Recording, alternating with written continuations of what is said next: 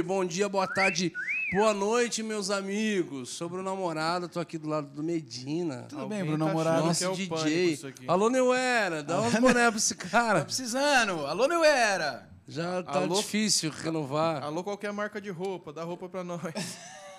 Que Qualquer um. isso? A loja do Morada, Loja do faz o quê? É que a gente já zerou já o estoque. Alô, loja do Morada, lança uma coleção nova. Pode Exato. É verdade. E aí, meus amiguinhos, tudo bem com vocês? Como é que vocês estão? Estão felizes? Eu tô bem, eu tô feliz. E aí, Vona? Eu tô com sono, mas eu tô feliz pra caramba. Você tá com a cara inchada, Vona? Faz uns dois anos, mais ou menos. É Corticoide rebenta, né, com a É. gente, né, cara? É o soro, né, Brunão? Eu sei como é, cara. Nossa. Tireoide, né? Que fala. Só foi piorando os casos. Cachumba. Tá com o corpo inchado, Vona? O que É. tá acontecendo? Tá expandindo o templo. É. Falou. Muito bom, mano. Amém, gente. Bom dia pra vocês. O Vona fica controlando, né? Pra não... Ele fica. Fico, é. não, gente, o Vona tá tão gordo, cara. Tão gordo. Pra ele virar, tem que dar certo. É. Dentro da casa. Você tá tão gordo, Brunão, que o Uber do seu umbigo até as costas dá mais ou menos 60 reais. Dá- Não, é dois reais o Uber pra dar em volta. Ai, mano. Gente, nós estamos felizes de estar aqui e nós temos hoje a honra, o privilégio. Ah, a desfaçatez. Ah, mas você também, você fala de mim que eu Ah. não falo palavra nova, mas o Vona só fala essa daí também. Calma, É, mas, você, a gente mas você pelo também menos- não fala cada, nenhuma. cada um pelo menos tem quatro. Você tá É. com nenhuma. Você só vem com esse desfaçatez aí. O cara é você DJ, né, mano? DJ pra se mover assim na, na- na matemática é muito é, difícil. Matemática. Realmente não é meu forte. É. igual os caras falam assim: não, matemática eu sou bom, português me derruba. Estamos. Acho que piada do Falcão, mano. Dando aquelas, tá né? Eu fico do assistindo. Tiririca, mano. fico assistindo o Instagram do Paulinho Gogó, tá ligado? Tipo assim, Nossa. Exatamente isso. Não O Paulinho é? gosto faz essa piada. Piada do Falcão. fica fica Eu e a muito nega, bom. Eu e a nega Juju. É a mesma coisa. Então, nós O- temos um convidado Nós temos um convidado, nós temos a honra, Ouvimos de verdade. Eu, eu já ouvi muito esse cara. Admirava ele até conhecê-lo agora há pouco. Mas ele que é cantor, poeta, Um pensador, Modelo. pensador. Modelo. um, um- um. Tem uns drives de um pagodeiro. Sim, total. Eu, eu gosto do pagode Tá também, na cara. essência, tá na essência, essência. tá E na hoje, história. e é hoje muito não bom. podemos zoar de calvície aqui, porque o nosso Exato. convidado Por favor. também já... Pô, favor. É, porque a gente zoa ele, mas... Hoje não. Espera empatia. Hoje não. Espera empatia. Calma aí, e por que os convidados gordinhos você zoa? Não, peraí. Tiago Grulha, meus amigos. Ele quando, quando é a nossa classe, ele zoa, né? Não, acabou de evitar uma briga, Brunão. Não é, não é assim não, Porque, calma. Thiago, ele é o Paulo Cintura, ele é o cara fitness, ele é o nosso Solange Frazão. Só pra gente Paulo apre- Cintura. Isso! Mano, Eu nem sei o que é isso. que isso. Eu nem tenho idade pra, pra conhecer isso aí. Exatamente. Como é que você consegue Não, eu nem sei o que é isso. entender o que ele tá tentando dizer? Não tem ideia. Só que é o nosso Léo Stronda cima. do, do, do- É, Aí. maravilhoso. Olha o braço Aí dele. já é mais do recente. grupo. Você, olha, é, você olhou, você percebeu, com É, já- certeza, né? Na hora já fiz. É, É, com faz sentido. É. Reluzente. Tá bem, mano?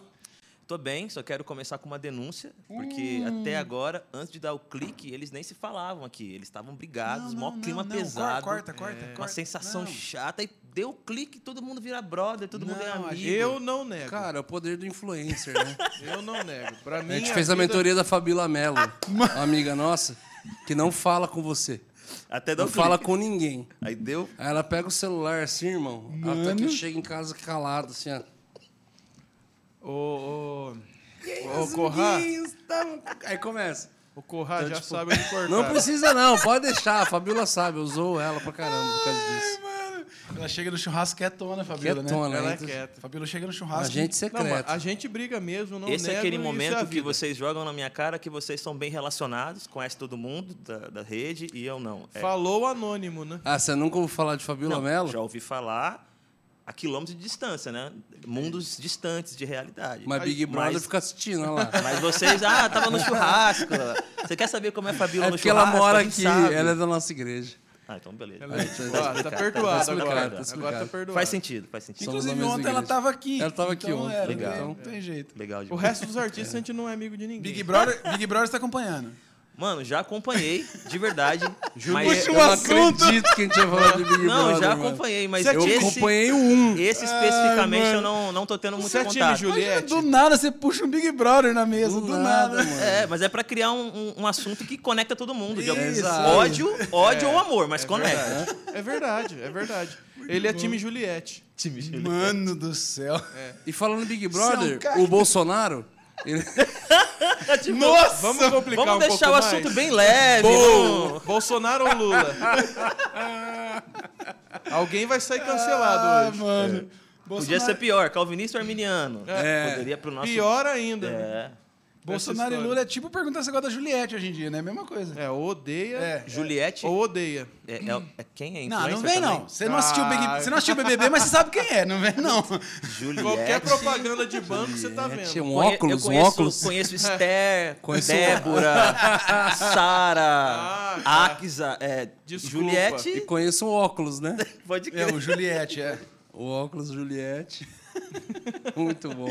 Brincadeira, não quero ser odiado por quem ama a Juliette. Brincadeira. Não, porque Né, é tem tudo isso. brincadeira. mexe com a Juliette, você é É cancelado. uma, é uma você nação. perseguido. É uma Verdade, nação. né? Tem, tem Nossa, reação. por favor, Não, me cancele. É uma religião. nada contra. O Brunão, ele quer ir. Não, ele tá essa semana ensandecido, Grulha. Ele tá batendo em todo mundo. Essa Ele frase me quer- cancele é, é tipo, não Nossa. saber o que tá pedindo, né, mano? É. Ah, mas assim, se- por esse motivo, cara, Mano. é um Marte, é a passagem livre. Am- Amém, irmão. Vai Passagem- nessa vibe, não vai na sua fé aí. Eu prefiro não ser cancelado. com fé, eu vou. Mano, e a gente tava conversando aqui antes, você mora em Suzano, né? Moro em Suzano. Desde há que seis- casou? Há seis anos. Seis anos que você casou? Ah, pouco tempo. Que massa, cara. Não Casei tinha em- impressão que era mais tempo. Em 2015, nós nos casamos ali na Penha, Igreja Presbiteriana da Penha. Obrigado por terem cedido o templo para nós de graça. Foi muito legal. Não E, precisou pagar a taxa. é, não, a taxa a gente pagou, a taxa rolou. Ah, então não foi. Porque a taxa tá Pra contemplando limpeza, alguém né? que vai trabalhar Falou, ali e gente. tal, mas 10 mil reais não é nada. que isso. Faz um pix para mim aí, então. Então, faz seis, seis anos que a gente está lá em Suzano e está sendo bem bacana. Meus pais também mudaram para lá, então tá todo mundo Eles pertinho. eram de onde? Tá... Itaim Paulista, já viram falar? Já. Então, morei a vida inteira ali no Itaim Paulista, meus pais também. E aí mudei para Suzano, a Ariane, minha esposa, sempre muito legal, sempre articulando o futuro. Conseguiu convencê-los a mudarem para lá. Está sendo uma experiência Seus sensacional. pais são pastores, são. Na Igreja Batista, eh, existe um- uma, uma outra função que também é, é- é bem conhecida, que é ministro de música.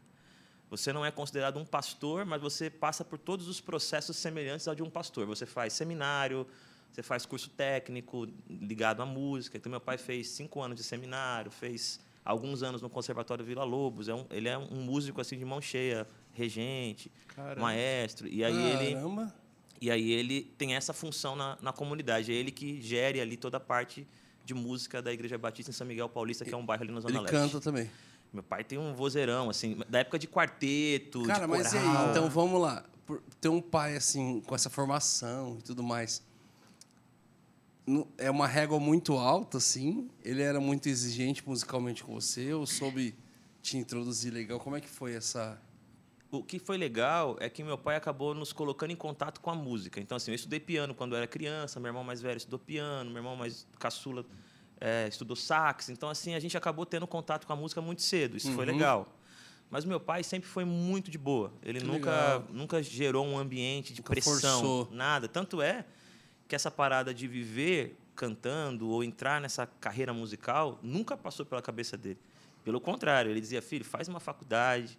Aí eu fiz letras porque ele não, não tinha, meu pai não tinha tranquilidade, né, de ter um filho vivendo desse jeito, dessa maneira. Porque ele é músico, mas a vida inteira trabalhou em outras áreas também. Ele nunca se dedicou só à música. Ele trabalhava no correio, então ele tinha outra- outras atividades que ajudavam financeiramente para que ele pudesse ter a vida que ele tinha, né? Foi igual eu ver o Josh na escola, na, na, na igrejinha. Sim. A escolinha do, do meu filho.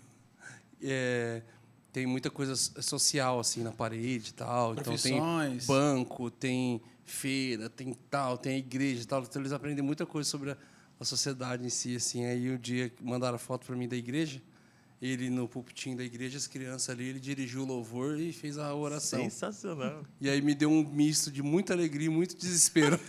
Ele podia estar no banco brincando de ser gerente. Esquece. Pode crer. Esquece. Eu falei assim, nossa, gente, que alegria e que desespero ao mesmo tempo, mas não tem como. Brunão, né? você paga pensão? Não, oferta missionária. Mas é isso. E meu pai, ele, o coral que ele criou, ele criou um coral, um projeto musical dentro do Correio, né? E esse projeto cresceu tanto que ele, o, o coral já cantou para presidentes da República, já cantou para que legal. figuras religiosas conhecidas no mundo. Assim, meu pai já foi para Globo, SBT. Então, é uma pessoa legal, que tem um trabalho muito bem reconhecido nessa área da música sacra e Que da música legal. popular brasileira. E assim, ele é bem- continua nos Correios? ou não, eu- quando ele, como ele era um funcionário do Correio que desenvolveu um projeto dentro do Correio, quando ele foi é, aposentado, né, passou o período Ah, aí, tá. ele não, hoje não trabalha mais em nada disso, assim, ficou Uhum. na história. Hoje ele só trabalha com o coral da igreja mesmo, que é o coral Maranata. E o seu envolvimento com a música ficou sério quando? Meu envolvimento com a música ficou sério quando eu conheci o Baruch. Eu já cantava. É, eu lembro, eu, eu conheci você através do Baruch. É, eu cantava na igreja, igreja batista, São Miguel Paulista ali, ajudava no louvor e tal. E eu comecei a des- a desenvolver um trabalho com os, os batistas, os adolescentes batistas da região, tipo 40 igrejas que se reuniam uma vez por mês para trocar ideia, para cantar, para ouvir uma palavra. E nesse processo eu tinha a incumbência de convidar cantores. Aí fui na loja ali ver quem quem era legal, conhecer os CDs e tal e dei de cara com o CD Em Tua Presença do Paulo Baruch, primeiro pela Bom Pastor. Mano, quando eu ouvi, eu fiquei assim extasiado. Falei, cara, que que incrível. Em tua presença. Incrível. Qual que Qual era a CD que música? é esse? É o primeiro? É, ele tem um primeiro que foi independente e esse é o primeiro pela Bom Pastor. As músicas que ficaram mais conhecidas foi Choro. O choro pode durar uma noite. Que é O primeiro dele é o que tinha a música do Massal. Quanto Não, amor. esse daí é o segundo, amor que foi a música que deu mais projeção. Vocês perceberam como funcionam as coisas aqui? Eu dei uma palhinha de boa, humilde, aí vem o Brunão só pra mostrar assim que canta. Não, é tá, que um- eu tá um clima hostil aqui. Tá um clima hostil. É porque o Vona não cantou fazendo melisma. Aí- ainda, aí que é zoar a Ele- parada. Ele já Ele tá chama no- na Susan Boyer ali, vem. E aí o eu- corpo é o mesmo. Aí conheci eh, o Baruch ali, assim, o som dele, né? Não, não tinha nenhuma informação dele na época. Isso faz muito tempo, não tinha esse negócio de YouTube, parada, era muito antes, né? Eh, e aí eu liguei num número que tinha lá para tentar ver quanto era, como funcionava. Para minha surpresa, ele atendeu. Na época era ele que estava cuidando da agenda dele. E quanto era? Não era. na- não, pode falar. Muito não, bom, né? Melhor não pergunta. tem problema. Né? Na época não era valor, né? Na época era quantidade de CD. CDs, verdade. Lembra dessa fase? Ah, Aham. 40 CDs, 50 CDs. E aí convidamos, ele foi, arrebentou, foi coisa linda, assim, especial, vi- virou uma referência, cantou em todas as igrejas daquela região naquele tempo. E nós começamos a caminhar juntos, trocar ideia. Comecei a trabalhar com ele na função do Vona, que era fazer agenda, essas paradas. E em 2005 ele gravou o primeiro DVD dele, que deu uma projetada grande pro trabalho dele. E eu era o cara que estava pegando o pessoal na rodoviária, estava com guarda-chuva ent- entrando com os convidados. Eu era o, o, o trabalhador, o cara crachá. Tava lá no meio do evento, o Baruch me chama para cantar de surpresa uma música que era composição minha, que ele estava gravando. Aí subi no meio da parada lá, sentei ideia que ia gravar um DVD. Tá brincando. E aí foi a primeira vez que eu gravei alguma coisa. Foi assim, no meio. Caramba. Aquele que você tá sentado, assim? É, que eu tô. Qual música que é Caramba, mesmo? mano. Tu é santo. Qual que é essa? Louvarei o teu nome, louvarei. Glória e majestade estão diante de ti. E, como, e quando você começou a compor? Foi fácil? Foi... Eu comecei a compor por uma por uma relação muito profunda com o meu jeito de viver, assim. Eu sempre fui um cara muito melancólico, no sentido de estar muito atento à vida toda hora, pensando, refletindo e sentindo a necessidade de me expressar, de falar, de trocar ideias sobre as coisas que vinham na minha cabeça. E aí eu, como eu tocava um pouco de piano, eu comecei a, a fazer isso. Eu comecei a escrever algumas coisas experiencialmente, assim, ou experimentalmente. Não tive muito acolhimento no começo, assim. Eu lembro que a primeira música que eu cantei na igreja, Ah, fizeram um- um- uma reunião comigo na salinha. sério? Sério, e disseram assim: Thiago, a gente gosta de você. Mas não da sua música, ficou a Le- dica. legal, mas Tá para. brincando. E aí eles disseram assim: Meu, a sua música, ela tem tendências espíritas. Meu Que- Deus, velho! Porque tinha um trecho lá que eu cantava uma Você parte cantava que dizia assim: falando, Mesa branca. leva a minha vida, leva os meus sonhos, leva tudo, mas não leva quem eu amo sem Cristo. Que foi uma oração que um cara fez numa vigília lá. E ele falou: Ah, você tá falando de barganha com Deus, você tá misturando o espiritismo com o cristianismo, um monte de coisa. Meu Deus, velho. Era Batista, né? É, a mesma igreja que eu fiquei a vida inteira. é- E Fala aí- sério, não pode botar um Maria aí eu Padilha falei, meio que- mano, tá bom. Aí eu parei de, de cantar músicas minhas na comunidade na época e comecei a cantar para os amigos. Comecei, a, eu ia tinha uma pracinha que ficava Tá, em frente tá. ao mercado, cantava Você já no tá mercado. colocando de uma forma tão fácil. Como é que foi receber essa. Cara, foi muito É. especial. Como assim? Foi muito especial. Porque foi o que me ajudou a entender que eu não era o meu talento e que, além do meu talento, eu poderia e deveria viver uma comunidade baseada na relação. Então, por conta da maneira como eles me trataram e a maneira como Deus me ajudou a reagir, naquela comunidade eu cresci, fiquei lá até os 30 anos e desenvolvi muitas áreas da minha vida que me ajudaram a compreender que eu não era o meu talento. Então, eles dizerem para mim que a minha música talvez não se encaixava na comunidade, não significava que eu não, não me encaixava na comunidade. Então, ali eu trabalhei com as crianças, trabalhei com os juniores, trabalhei com os jovens, trabalhei com as senhoras, Cara, trabalhei mas- nos cultos de oração. Então, o Que resultado. difícil isso, brother. Para mim não foi, mano. Não, Pra- tipo assim, pra maioria da galera, é difícil conseguir compreender dessa forma. Você cara, para mim foi essencial. Porque a galera leva, mistura muito funcional com o pessoal. Total. E aí foi aí que isso não aconteceu comigo. Ó, Thiago, eles não, eles não abraçam isso aqui na sua caminhada. Isso não significa que eles não te amam. Não significa que você não tem um valor. Não significa que você não é útil aqui. Cara, isso foi sensacional. Tanto é que anos depois, isso é lindo para mim, para minha história no meu coração, eu tive o privilégio de cantar e pregar nas comunidades daqueles irmãos que naquele dia falaram comigo na salinha. Se tornaram pastores, tiveram suas comunidades, reconheceram meu ministério, entenderam que se equivocaram na sua fala, mas porque a relação permaneceu, nós tivemos o privilégio de rever e redimir todas essas coisas. Foi só tempo ao tempo, vou É, falar assim. Então, isso me ajudou, isso me ajudou a viver de maneira muito leve no universo gospel musical, porque E aí, lá na comunidade deles, vocês podem chegar cantando suas canções. sim, Cantei as minhas bruma canções. leve das paixões. Cara, você sabia que essa música é minha? Quase ninguém sabe, cara. Ele é muito Ele é bom. bom, ele é bom. Mano, é- até que enfim reconheceram. É muito bom. E eu espero ganhar os direitos autorais a partir de agora. Cara, a, a parte mais da hora do Thiago. Cara, eu tive com, tipo assim, no mesmo ambiente com você uma vez só, essa aqui é a segunda vez. É, no f- festival. Como que é o nome daquele negócio? Promessas? Promessas. Troféu Do Promessas. céu promessa. Eu fui, com os, eu fui com uns amigos meus que estavam concorrendo lá, que era DK6 pessoa- na época. DK6, isso. Eu fui junto com eles, junto com o nosso pastor Gilson, fui com eles na van. Os caras, "Ô, a gente tá indo lá, quer ir com a gente? Vamos.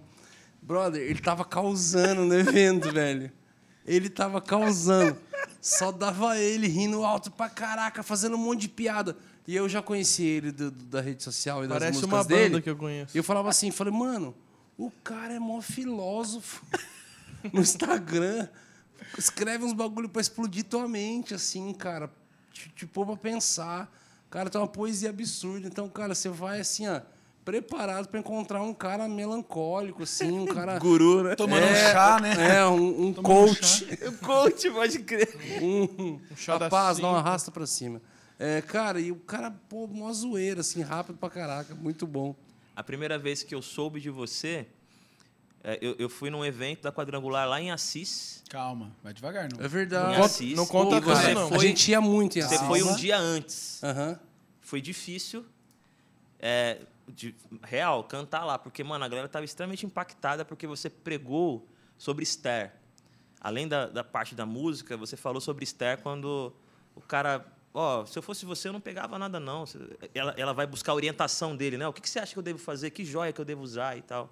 E você aplicou isso sobre a igreja, sobre humildade, sobre a gente ter uma vida que dependa menos dos adornos e tal. Mano, a galera tava impactadaça, assim. Então, foi a primeira vez que eu ouvi falar do Bruno, do Morada. Aí eu fui, fui atrás, aí eu soube que vocês estavam em São José do Rio Preto, aí que vocês eram amigos da galera do Abel. Então, foi a primeira vez que eu tive essa fala e vocês estavam ainda Pô, bem no o- início, vocês não estavam nessa... o acampamento lá de Assis era muito maneiro, Mano, né, cara? sem- É uma escola Exatamente. lotada a quadra e a galera estriquinada, Exa- velho. é- a galera... Eu não sei o que é estriquinado, mas a galera na vibe mesmo. Pelo teu movimento aqui, eu imagino. É, eu imagino, mas eu não vou endossar uma do que eu não sei, né? Sou pessoa serelepe, galera... você fala. serelepe. Cara, a galera no 220, assim, É. muito bom, cara. Era legal. bom. Fui lá, só fui essa vez. Eu só Acho chegava sem voz acho lá, não- toda vez eu chegava Acho sem que não voz. curtiram muito, eu É fiz da só essa vez, quadranga? mas... É da quadrangular? É, Quadrangular. quadranga. Rapaz, quadranga Não, na Assis pressão. era, Assis era gigantesco o retiro dos caras lá. Sensacional. Quantas Numa- pessoas Hoje é comum ter, tipo, Brasília e Goiânia. Hoje é muito comum é, ser conferências, né? Aham. Que a galera não dorme no, no local, então tem reúne. enormes, mas um retiro assim para 800 pessoas dormindo, Nossa, assim, é época muita de carnaval, é muita gente. Muito. Muita, muita gente. É E uma a galera do bem, gente. galera do Sim, bem. Você sim. chega num espaço Sangue bom. grandão, assim, suntuoso. Suntuoso, né? Desculpa. Suntuoso. Você tem várias palavras, né? Eles Legais. aí- tira várias. Eu também não vou endossar, não, porque eu não sei o que é isso aí. Ou Medina, colossal. Vai que eu tô ofendendo Ah, alguém. tá. Você entendeu? Vai me traduzindo aí, É, o, o, o- E- o Medina, aí- ele tá absorvendo. Isso. Aí eu imaginei, mano, vai ser meio difícil, né? Pessoa- Mano, pessoal, gente boníssima. Porque no universo que eu frequentava, para você ir para um evento, para ir para um evento desse tamanho, você tava lidando com gente assim bem poderosa, gente assim que tem um, um jeito mais pomposo. Lá não, mano, lá era a galera pé no chão, assim, galera de boa, trocando Mas eu ideia. gostava da diversidade mesmo daquele evento, porque ia você e a gente, e o Templo Soul. Templo Sul, pode crer. Um dia antes da gente foi o Templo Soul, É depois foi a gente, no outro dia foi você e tal, cara, muito Cara, tiro pra o cada lado. Investia, hein? Hã? Investia, O investia. acampamento investia. investia. E bonitinho, van legalzinha, ó, não, vem com a van legalzinha, hotel, le... mano, galera Você bem fala cuidadosa. coisa rara, você diz. Van, tudo certinho. Coisa rara. Ah, porque na, não, eu não sei vocês, né? Mas a gente na caminhada encara de tudo, né, irmão? Towner, é, passamos. Kombi, Não, três carros Não, com. Kombi é uma então, morada então, então já Ah, abrindo, desculpa, joga na cara. um- Não, abrindo um o quê? É parênteses. uma Kombi. Não, mas vocês tinham, era Ela de vocês. Não, a gente não tinha. Mano, É, tinha vamos- emprestado. Vamos, tentar manter Era uma emprestado. cordialidade aqui, mano. O cara, eu, eu cito, andava de Kombi, aí eu vou, ah, nós tínhamos uma. É, Não, a Volks olha- era nossa. Aí Gente, depois eu tudo comecei a andar de depende. avião, nós temos Tudo, um. tudo depende. Aí sim, já? Esquece, amigo. Jatinho do Morado. Eu vi, eu Ainda vi ali não. na entrada o jatinho do Tudo Morado. depende. Depende a da ia pra, pra esse não. retiro aí de Assis, retiro. A gente ia de Kombi, brother. Assim, empre- cara, uma loucura, emprestado. Cada banco, marcha no Banco estalo. no meio das costas aqui, ó. Eu dormia lá no motor, lá atrás. Ministrava e vendia o baixista e o alface. batera na frente, lá na frente. Aí eu, eu dava uma cochilada assim, ó. Olhava, os dois estavam trocados. Aí eu falava assim, mano, isso aqui parou, cara. Acho que parou e eu nem vi. Aí eu cochilava, olhava, tava agora invertido. Eu falei, mano, mas parou duas vezes já, eu nem vi. Aí eu cochilava invertido. Falei, cara, não pode ser. Eu fiquei tentando lutar contra o sono. Uma hora eu olho, cara. Um levantava no volante assim, o outro já vinha por baixo, eu já pulava pro lado. Porque a Kombi é um banco só, eles trocavam no dirigindo. Nossa, nem parava. Eles trocavam dirigindo. Os caras pegavam uma descida, Isso daí, isso daí é. sono- soltavam. o sono absurdo. O sono absurdo. Não, vai, pega você agora. Cara, Por uma favor, loucura. vocês que estão nessa audiência incrível, não façam isso. Não faça, é Foi um momento da vida deles, Foi. mas, ó, segurança no trânsito, cuidado, juízo. Não, mas já que a gente acabou Os entrando barcos nisso, são como as... conta, conta, um, conta um, um- um- uns perreios aí de estrada, de caminhada, ou mico, ou... A gente Você gosta. lembra aí? Vamos lá. Perreio, perreio, você não sabe, são situações difíceis. É, uma palavra Tem muito que ser o contrário. Ah, Fala a gíria, tem que traduzir pra o ele. Quadro, fala as o quadro palavras. mudou, hein? O O quadro dele mudou. até mudou. Tem vários, mas eu acho que um que me surpreendeu é, foi quando nós fomos numa cidade do interior de São Paulo e a pessoa que estava conduzindo a agenda, ele era é, diretor de penitenciária. Ele era pastor e diretor de penitenciária. Barra. Gente boa, normal. Aí fomos pro lugar que ele separou pra gente dormir, né, mano? Vamos lá. Cara, chegamos lá, Pavilhão as camas sete. eram de concreto. Mano de Deus. As camas eram de concreto, tinha um colchãozinho. Na cela 12. Mano, parecia cela. Eu não sei se ele, tipo. Vocês precisam passar por isso pra entender o que é o reino de Deus. Pode ser. Pode ser. Né? Vou, vou- vou- provocar um ambiente para que vocês Um- sejam humildes, tal, Um sei hotel lá. pedagógico. Hotel pedagógico. Esse, assim, foi bem estranho pra mim. E um outro, que não é um grande perrengue, mas pra mim. Você recebeu Era, uma... era cama e tinha horário de a banho gente de foi jantar, É, pode crer, a horário gente de foi sol. jantar uma, uma bandeja. É, não, bandecão. não, foi só essa vibe de assustar com cama de concreto e tal. Mas um outro que não é assim, nada terrível, mas me pegou de surpresa.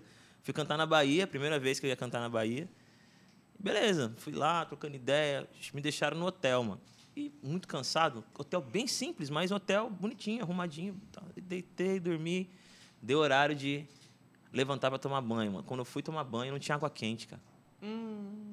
E aí descobri que isso era normal lá. Uhum. Vários hotéis não tem água quente. Belém também. É, porque, mano, muito Não quente. precisa. Eu, mano, não, Não consegue. Não consigo, cara. Toma Des- banho pulando. Não, nem, mano, nem tomei. Gastei todo o desodorante. Mano. Lavei o rosto e braço e falei, vamos lá, mano.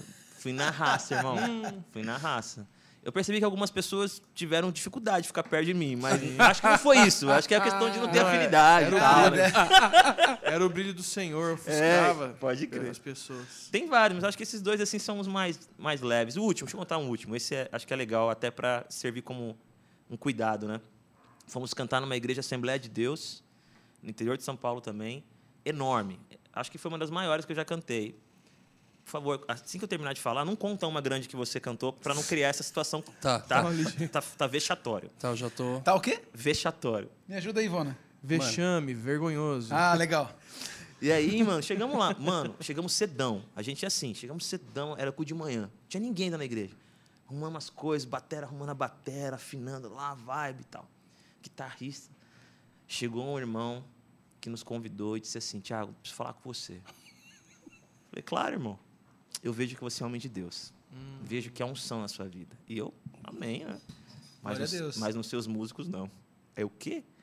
O meu guitarrista cabelo grande, batera cabelo grande. Mas, mano, tá no DVD, tá na, tá, tá na foto, todo mundo sabe quem são as Chama pessoas que estão comigo. quer. Mano, disseram, eles não podem tocar. Meu Deus. Tá cara. brincando. Eles não podem tocar. Mano, eu fiquei numa situação porque só de adolescentes tinha uns 400 e eles iam cantar uma música comigo. Falar comigo, que na época era uma das músicas mais conhecidas da galera que me conhecia. E aí eu fiquei, o que eu faço, cara? Minha vontade era ir embora. Eu falei, mano, é um desrespeito com a gente e é uma. Eles podem estar plantando um- uma, uma amargura profunda no coração dessa galera que está comigo. Pô, o cara não sabe, o batera pode Sim. estar passando uma dificuldade, o guitarrista pode ser alguém que está com problemas com a igreja e você chega assim, dá uma dessa, né, mano? Aí beleza. O baterista ficou muito magoado, foi pra van. O guitarrista ficou no culto ali, mas também bem chateado. E eu fui tentar cantar, mano. Mano, cantei com a galera lá primeira música. Na segunda música não rolou, mano. Parei no meio da música. Sério? Fechei o olho, orei. Falei assim, Deus, bem assim, mano. Deus, você sabe o que está acontecendo. Eu não quero mal de ninguém. Arrebenta aqui, Deus. Manda ver, que seja lindo, mas eu vou embora. Aí terminei a oração, desci e fui embora. No, Nossa. no meio do culto. Não rolou. Aí quando a gente, e eu, não, eu não queria fazer isso, não queria fazer espetáculo, mas não dava. Eu, não, eu achei que eu ia administrar, mas eu fiquei tão abalado emocionalmente que eu não consegui cantar mais, mano. Eu tava semitonando tudo, eu tava perdidaço na letra, eu fiquei. Deu Ficou bugou. só você e o tecladista. Só eu, eu tecladista. Aí bugou, mano. Aí eu tive que fazer isso, cara. Aí foi zoado. Nunca mais, obviamente, eu fui para aquela região. e aí a gente entrou na van, aí veio uns jovens correndo. Aquela região ali, sudeste do Brasil. Aí veio uma galera correndo. Mano, perdoa a gente aí. Foi mancada e tal. Mas foi triste, mano. Mas fica a lição, né, galera? Músicos, cortem o cabelo, cara. Mas só Alô, pelo... Jaça! Alô, Sefer. É, Ah, é. Corremos, cabeludão. corre sério Então, mas só pela questão do cabelo comprido? Mano, depois Que disso... ano foi isso? depo- foi em 2014, mais ou menos. Nossa, De- não depois era disso, o antigo, não. todo convite que eu recebo de uma igreja que eu sei que tem usos e costumes, eu não parto do pressuposto que elas sabem que elas, quem eles estão convidando. Eu pergunto. Então, sempre, ó, obrigado, vocês estão me convidando, mas eu quero deixar claro, meus músicos são assim, assim, assado. Vários cabelo, cabelo nos ombros, tudo bem Ah, pra vários vocês? cancelaram? Vários, Tá vários, brincando. vários, vários, vários, vários. E, se os caras fizerem um coque, um negocinho, não... Então, mano, uma das vezes o cara pediu pra fazer um coque e colocar a camisa pra esconder. Aí eu falei, ah, não dá, tá né, mano? brincando. Aí é, aí é muita. Aí é muita hipocrisia para o que a gente vai Sim, fazer. Tipo sim, assim, não é que eu não certeza. estou disposto a abrir mão de algumas coisas pelo reino. A gente tem que saber separar isso. Não é, ah, mas Paulo se fazia assim com quem era assim. Não, eu acho que quando você está num ambiente que tem os seus dogmas, as suas tradições, mano, eu respeito. Mano, é assim que vocês vivem, é assim que vocês estão entendendo a parada, normal. Mas eu não posso pegar gente que tem a sua identidade, que tem a sua história, que Exatamente. tem a sua autoestima, que tem a sua caminhada e falar, mano, ó, para você tocar aqui, você não pode ser você.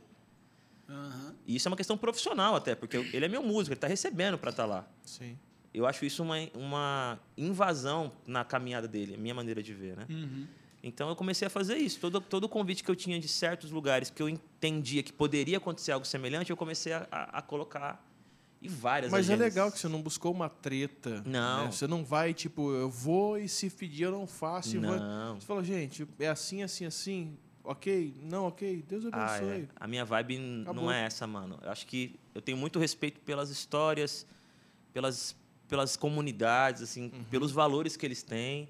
Eu posso discordar, como tem coisas que eles discordam também das comunidades que eu caminho. Sim, com certeza. Naquilo que, naquilo que a gente pode divergir, eu acho que a gente tem que se respeitar. né? Eles não estão negando o Cristo, eles não estão fazendo nada que, que seja contra a substância básica do Evangelho. Com certeza. É que eles têm uma tradição, uma história, que é assim que eles entendem que é o certo, né, Um mano? amigo meu que é Exatamente. rapper, Bjork, ele foi numa igreja um dia num programa de TV, assim. E o Bjork tem tatu subindo É, o pescoço, fechado. a cabeça, que ele tem na cabeça aqui. E aí o, o cara que estava conduzindo o programa falou assim: Eu vejo, que- eu vejo que o irmão carrega as marcas do passado. Nossa, e foi Aí ele- feito semana passada. Aí ele falou assim, aí ele, ao vivo no programa, ele falou assim: Não, pastor, as marcas do passado Jesus apagou, essas aqui foi eu que fiz mesmo. Uau! Mandou bem. Alessandro Vilas Boas. Mas eu, eu, é, o Vilas Ah, Boas essa- é, passou. esse vídeo aí viralizou, né? Viralizou. Passou e foi muito legal a postura do, Sim. do Alê também na Sim, sequência em falar, gente, a gente não pode condenar um- uma história toda por causa de uma atitude. Ele, é- Sim. ele entende dessa forma Sim. e tal, tem toda uma, uma rigidez ali. É o que, Mas- o que, o que a, a base do evangelho a gente não discorda. Agora, uma divergência ou outra Mas assim, esse assunto, acho que todo mundo já passou por alguma coisa É. Ah, parecida. Foi um divisor de águas o dia. de- eu era muito radical para entender isso. Eu não queria de jeito nenhum. Eu, a gente já foi em igrejas que Radical para entender a, a doutrina da igreja. É, você fala. cara, tipo assim, ele conseguiu ser mui- entender muito mais rápido já que nem eu, ser mais subiria. polido e tal. Não, a gente já foi em lugares que tiveram pediram pra banda toda tirar o boné, pra banda toda tirar os brincos e alargadores. E aí? E aí eu usava alargador na época. Eu usava o 8 milímetros, sei lá, nas duas orelhas. E aí, cara, e foi uma luta assim para tirar, todo mundo tirou. Um meu não saía de jeito nenhum, bro. Não saía. Hum, tava Trouxeram coladinho. alicate, trouxeram tudo, assim, a galera pegava, não saía. Tava dando horário para começar. Eu falei assim, gente, não tá saindo, cara. Chamaram a liderança da igreja e falou, não sai. Não sai. Já tentamos fazer de tudo, não sai. Aí eles Não, começaram. Não Sai, tem como. sai. É, é. Agora vai sair! Em nome Pega o azeite, pega o azeite, pega o Se óleo. não sair, Pega o óleo Singer. espírito. Óleo- Vamos ungir com óleo Singer, desengripante. Cara, não saiu. Cara, é, fiz com, com um alargador só, subi, a galera já ficou assim. Penso. E aqueles dias assim, que Jesus garante você, né? Muito assim. Porque, cara, foi uma, uma, uma presença de Jesus tão, tão doce, assim, tão palpável, que a partir dali quebrou muito o paradigma na igreja, assim.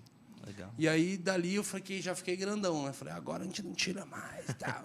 aí eu não lembro quando que foi. Eu acho que eu fiz um evento com a Heloísa Rosa, em Belém do Pará. A gente conversou sobre isso. E ela falou que ela chegou numa igreja e falou que ela tinha que usar vestido, assim, e tal. E ela, não. E, ela ficou falou assim, tá, eu vou, vou colocar. E ela colocou, eu falei assim, cara, foi uma benção. Ela falou assim, aí eu fiquei imaginando quantas pessoas perderiam aquele dia porque eu não quis me, me submeter a uma maneira que eles entendem. Então, ela me trouxe um outro lado da coisa. Só que eu lembro que no nosso primeiro CD, quando a gente gravou o primeiro CD, eu tinha uns dreadlocks, assim, até o meio das costas. E não, a gente não tinha foto no CD. Então, a galera começou a convidar.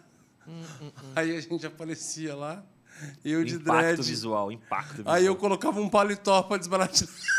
Ah, você tem vídeo, Tem cara. uma foto disso aí. Eu colocava um paletó para Tem- falar assim, acho Aí que um paletó dá um, Resolve. Dá um contraponto. dá um Tá certo. contraponto. Tá- tá Muito certo. bom, A cara. lei, a lei Maria Cara, da Moda o vinha. choque era gigantesco, velho. E outra, a gente não tá falando de São Paulo, estamos falando, pô, Fernandópolis. Interiorzaço de São Paulo, assim, a região lá. A gente ia para várias cidades e eu aparecia de dread, assim, entendeu? Não era comum você ver nem na rua alguém de dread, assim. Quanto mais alguém chegando na Verdade. igreja para pregar e ministrar. É, no meu, o meu caso talvez seja um pouco mais complicado, porque as resistências que eu já vivi, não foram poucas, não tem a ver com o jeito de se vestir, tem a ver com a própria pessoa, né? Como assim? Há vários lugares que eu já cheguei, quando as pessoas têm um, uma, um contato com minha aparência, rolou já do tipo, mano, ele que vai pregar? Como assim aparência? Ué, por exemplo, ser baixinho, por exemplo, ser negro, por exemplo, Eu lembro de uma igreja que eu fui. Não, mas aí já é crime, você peraí. foi... Hoje, hoje Uai, tá criminalizado. Vamos, é, né? vamos denunciar essa igreja Uai, porque Não, já é crime. hoje sim, né? É, não foi sempre assim. Hoje, Não, por várias questões, a Ô, gente tem louco, mais mano. facilidade de lidar, talvez, com isso. Mas não foi sempre assim. Mas eu, eu me lembro de uma igreja que eu fui, cara. O pastor me viu, assim. Isso, isso aconteceu várias vezes. Tanto é que um tempo eu falei, amor, é melhor você não acompanhar sempre, não. Porque você tá ligado que esposa É, Não, ela leva pro pega pessoal. pilha, né, mano? Pega, Leva- é, a pessoal. gente tá ali, a gente vai administrando a esposa. Não que não seja Mas a pessoal. gente também é, o contrário, é total. É, se, se fosse fosse- com a nossa Exatamente. esposa aí. E aí, irmão, eu fui lá pra igreja e tal. O cara me viu, não me conhecia, olhou assim e falou: É você que vai pregar? Mas bem assim. É, aí eu falei, depende. Se você disser que não, em paz. A gente vai pra mesa, troca uma ideia, na boa. Não, não, te convidaram, você vai pregar. Vamos orar comigo ali. Vamos. Aí entrei na salinha, o cara colocou a mão na minha cabeça e começou, Senhor, eu não sabia que era ele. Nossa, gente. Mentira. Mas eu sei que você pode usar qualquer um. Não acredito nisso. Usa mula, usa mula, Quase usa mula. faltou falar isso. Você tá inventando, mano. Não, é Não, possível. mano, Não, não. é mentira isso aí. Sim. Uma, uma, uma igreja que achou que era um trombadinha. Tá brincando. Sim. Fui chegando, o cara veio com a. Ele pegou a revista assim, ó, fechou a revista na mão assim, veio trocar ideia comigo, né? E eu, Pô, mano, não, eu falei, e ainda falei assim, não, eu tô esperando o Baruque, porque eu ia encontrar o Baruque ali também. E o cara chegou, ah, desculpa, aqui tem uns trombadinhos aqui, eu pensei que era você. Meu Deus, velho, que ética, comissão de ética da igreja. Agora, o mais engraçado de todos foi quando eu fui fazer um trabalho evangelístico na Fundação Casa. Tô lá com o Geame, conhecem o Geame? Não. Jesus Ama o Menor, é um movimento muito incrível assim, de trabalho dentro das FEBENs e penitenciárias. E aí eu fui com o Geame lá, era, era um dos missionários. Mano, e me empolguei. Me empolguei assim, trocando ideia com a galera. E é assim, você fica com, com os detentos aí, trocando Aham. ideia, vai de lugar para lugar, escuta as histórias. E eu fui, me empolguei. Tiago, a gente tá indo embora, vamos. Eu me empolguei, os caras saíram. E eu fiquei. Mano. Mano, não acredito. Na hora que eu fui sair, o, o funcionário não queria deixar eu sair, mano, porque ele achou que eu era detento. Eu tava com uma camisa parecida, aí ele falou. Mano, aquilo foi sensacional. Assim, eu falei, não, eu, eu, eu, eu sou missionário. Ele, missionário? Aconteceu comigo com o Brunão também, num frigorífico. Missionário. Não, carcaça, você vai. Não, Vaguio. Ah, Vaguinho. Ô, Nelore, vai sair daqui, sai fora. Mas foi Ah, engraçado. mano, não acredito. Mas foi engraçado. cara. Aí eles tiveram que voltar, os missionários voltaram. Não ele é um- deixaram mesmo Não deixaram. sair? Até a, a Suzy, que é a líder do. Na época ela era, não sei se está hoje, ela teve que voltar. Falou, não, porque você fica sem identidade, né? A sua identidade fica na entrada. Então você não pode nem pegar a identidade para mostrar. Tá, mas você não tá com ela. não Cara, e na hora. E na hora. Não tava lá pra você pegar e Não, mostrar? Você já, você já foi Na um- portaria? Não, nunca um- fui. Então, é, um, é, Ah, é muito bem longe. distante. né? Ah, você tem a sim. entrada lá, tem todo vários Ele foi processos. sair. Não, Hoje. senhor. Não, senhor. Vou sair aí, senhor. Sou, usu- sou usuário. Pô, eu sou usuário. missionário, senhor. Ô, senhor. Nossa, cara, igual os caras do TS, velho, lá na Zona Norte. O dia que eu, eu tava produzindo um CD de samba de uma galera, e aí eh, nós voltamos de madrugada de outra cidade, que o estúdio era em outra cidade. Chegamos, tipo, três e meia da manhã, os moleques tudo moravam na Zona Norte de Rio Preto, que é o lugar onde é mais quebrada mesmo. E aí foi deixar uns meninos, duas viaturas, o cara que tava dirigindo, não sei por que ele resolve passar correndo, três viaturas. Trauma, medo. Já era. Viatura correndo atrás, parou duas viaturas. Já vieram, já todo mundo apontando a arma para fora. Aí os meninos do grupo de samba da igreja já saíram para fora, assim, ó. Profissional, velho. Já baixaram a cabeça e colocaram a mão para trás. Eu já fiquei assim. Falei, mas é o Edir Macedo que tá policial, mas os caras já pôs a mão para trás. Falei assim, gente, fica normal aí. Aí os, os o policial já falou assim: vocês estão vindo aonde? Eles, do estúdio, senhor. Eu falei assim, gente, por que vocês estão falando assim? E o cara, cala a boca, gordinho. Cala a boca, gordinho. Eu falei, como assim, cara? Ele falou, não, senhor, não sei o que lá, senhor. Eu falei, gente, vocês estão falando, para de falar assim, cara. Os caras, cala a boca, rapaz. E aí o cara veio assim, apavorando. que era Cadê a droga? lerdo? Cadê a droga? Onde tapa? Já toma tapa na cara. Eu dou tapa na cara. Cala a boca, gordinho. E aí veio um policial que saiu da viatura, começou a andar. A hora que ele chegou em mim, ele olhou, reconheceu e falou assim: Ah, o pastor. Assim, ô gente, tá liberado. Não, libera, o pastor tá aqui. Os caras começaram a olhar assim, mas cadê o pastor? é o gordinho, você falou. É o gordinho que É o desacatou gordinho. a gente. É o gordinho. Cara, mas é uma loucura, velho. Mas esse mas ponto- hoje a gente. Você conta essa história, é engraçado. Na hora dá uma raiva, foi engraçado? Não, foi. Você essa, se sente. situa- essa situação em específico foi leve. Porque ha- havia.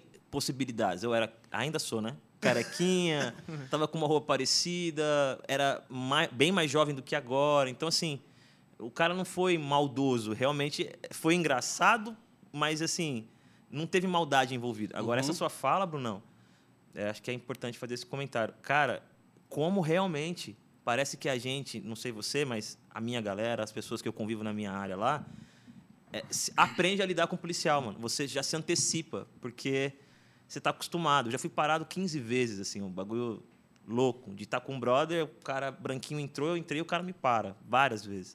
E eu tenho maior respeito pela polícia, não, tô demonizando policial, não. Acho que tem o meu tio que trabalha com polícia, acho lindo. Os caras estão doando a vida deles, é uma, mas isso não justifica, né? Então, eu sou aquele cara, por exemplo, até hoje, eu, eu vou entrar numa loja, dependendo da loja, mano, eu entro com cuidado, eu entro andando bem assim. Você, você vai criando subterfúgio, você vai criando esquemas mentais, mano, para você evitar constrangimentos. Mas isso tem diminuído? Como é que. Não, nada. Eu- um dia eu tava no Uber, Uber não, táxi. De boa, mano. Trocando ideia com o cara, de boa. E eu respeito os taxi- taxistas, sei que eles têm uma luta diária aí com os perigos, né? Mas, mano, o cara, de uma hora do nada, ele parou o táxi. Assim, meio que parou e falou assim: Você vai me roubar? Como assim? Ele parou e falou. E eu sei que quando eu conto essas histórias parece que é mentira, né, mano? Os caras falam assim, pô, o cara foi lá no podcast pra ficar inventando história. Não, o cara parou e falou: Você vai me roubar? Aí eu falei. E eu, sou- eu, fui, eu fui tão ingênuo, mano. Eu fui tão assim, inesperado aquela situação. Eu disse assim: Não, mano, eu sou crente. Olha a minha defesa. Não, mano, eu sou crente. Mas é onde desarma, né, cara? Ué, não tem jeito. Ah, o dia que a polícia parou a gente, É, então. em BH também foi a mesma coisa. Ah, outra, outra vez. Aham, em outro, outro rolê. A gente entrou em BH pra ir num estúdio lá, e aí um, do- um dos caras de dentro do carro soltou uma bufa dentro do carro lá, os meninos colocou a cabeça pra fora e começaram a gritar. De, aquela situação engraçada, do nada, encostou uma viatura já. Aí encostamos, falou, ah, beleza, os caras vão pedir o documento. Cara, já veio uns cinco com a arma, assim, ó. Todo mundo pra fora, mão na cabeça, sem movimento brusco.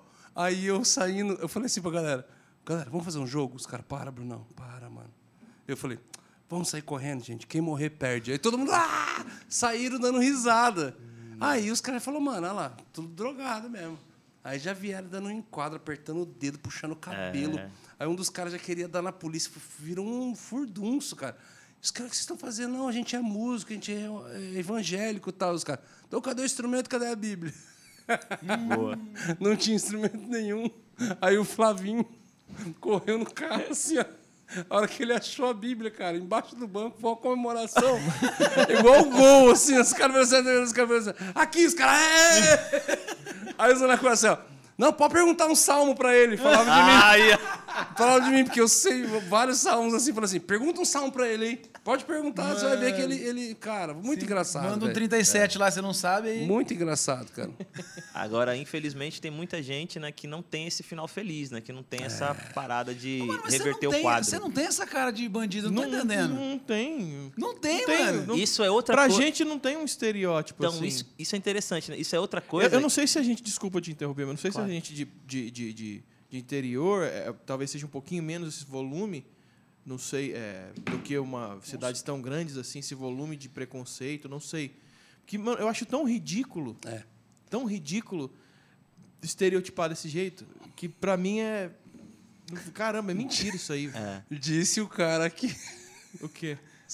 que estere- sábado passado, que em fez. Guaianazes, abriu a van. Era o cara. Não, era o cara branco, mano. Abriu a van, o Tem cara já veio assim, ó, tem um isqueiro aí, ele já gelou já. Não, já é- gelou, já fez assim, mano, eu achei que ia ser era branco assaltado. com um corote na mão, loucaço, assim. Não tem nada a ver com. com... Essa fala, essa fala do Medina é importante, já que tá, entrou nisso, né? Ah, O, o racismo, o preconceito racial, a injúria racial, ele não está destinado apenas a- ao negro retinto, aquele que é mais escuro na pele. Não, mano. Ah, Eu ouvi piada racista desde criança, do tipo do cabelo duro, do beiço inchadinho. É, todo- por exemplo, a, a sala é enorme, mas eu era o Cirilo, porque o único, o único negro famoso na minha época mais jovem era o Cirilo. Era o Cris, né? É, não, nem tinha o Cris ainda. O Cris. na- pelo menos no Brasil ainda não tinha aqui. Era o Era o Cirilo. Cirilo. Mas por que, que era o Cirilo? Porque o único negro que tinha uma certa representatividade na minha idade, não na minha idade, mas mais novo ali, era o Cirilo. Então, essa coisa de que. Mas como? Você não tem cara de bandido? É, infelizmente, mano, essa coisa de cara de bandido está relacionado não só a uma pele mais escura, mas a, Ah, a- a outros fatores fenotípicos ou da, da sua aparência, né? E eu não, e eu tento viver uma vida leve, assim. é, a gente está trocando ideia sobre isso porque eu acho importante, porque a gente conseguiu sair bem disso. Eu tenho conseguido sair, mas tem gente que não sai. Sim, sim. A gente consegue lidar com um pastor, com uma liderança que manda a gente tirar o brinco, que manda a gente. Mas eu tenho amigos que nunca mais colocaram o pé na igreja porque viveram uma experiência Sim, assim. sim. Porque eles não estavam sendo contratados para cantar lá. Eles não eram missionários que estavam ali e vão se adaptar e colocar o vestido.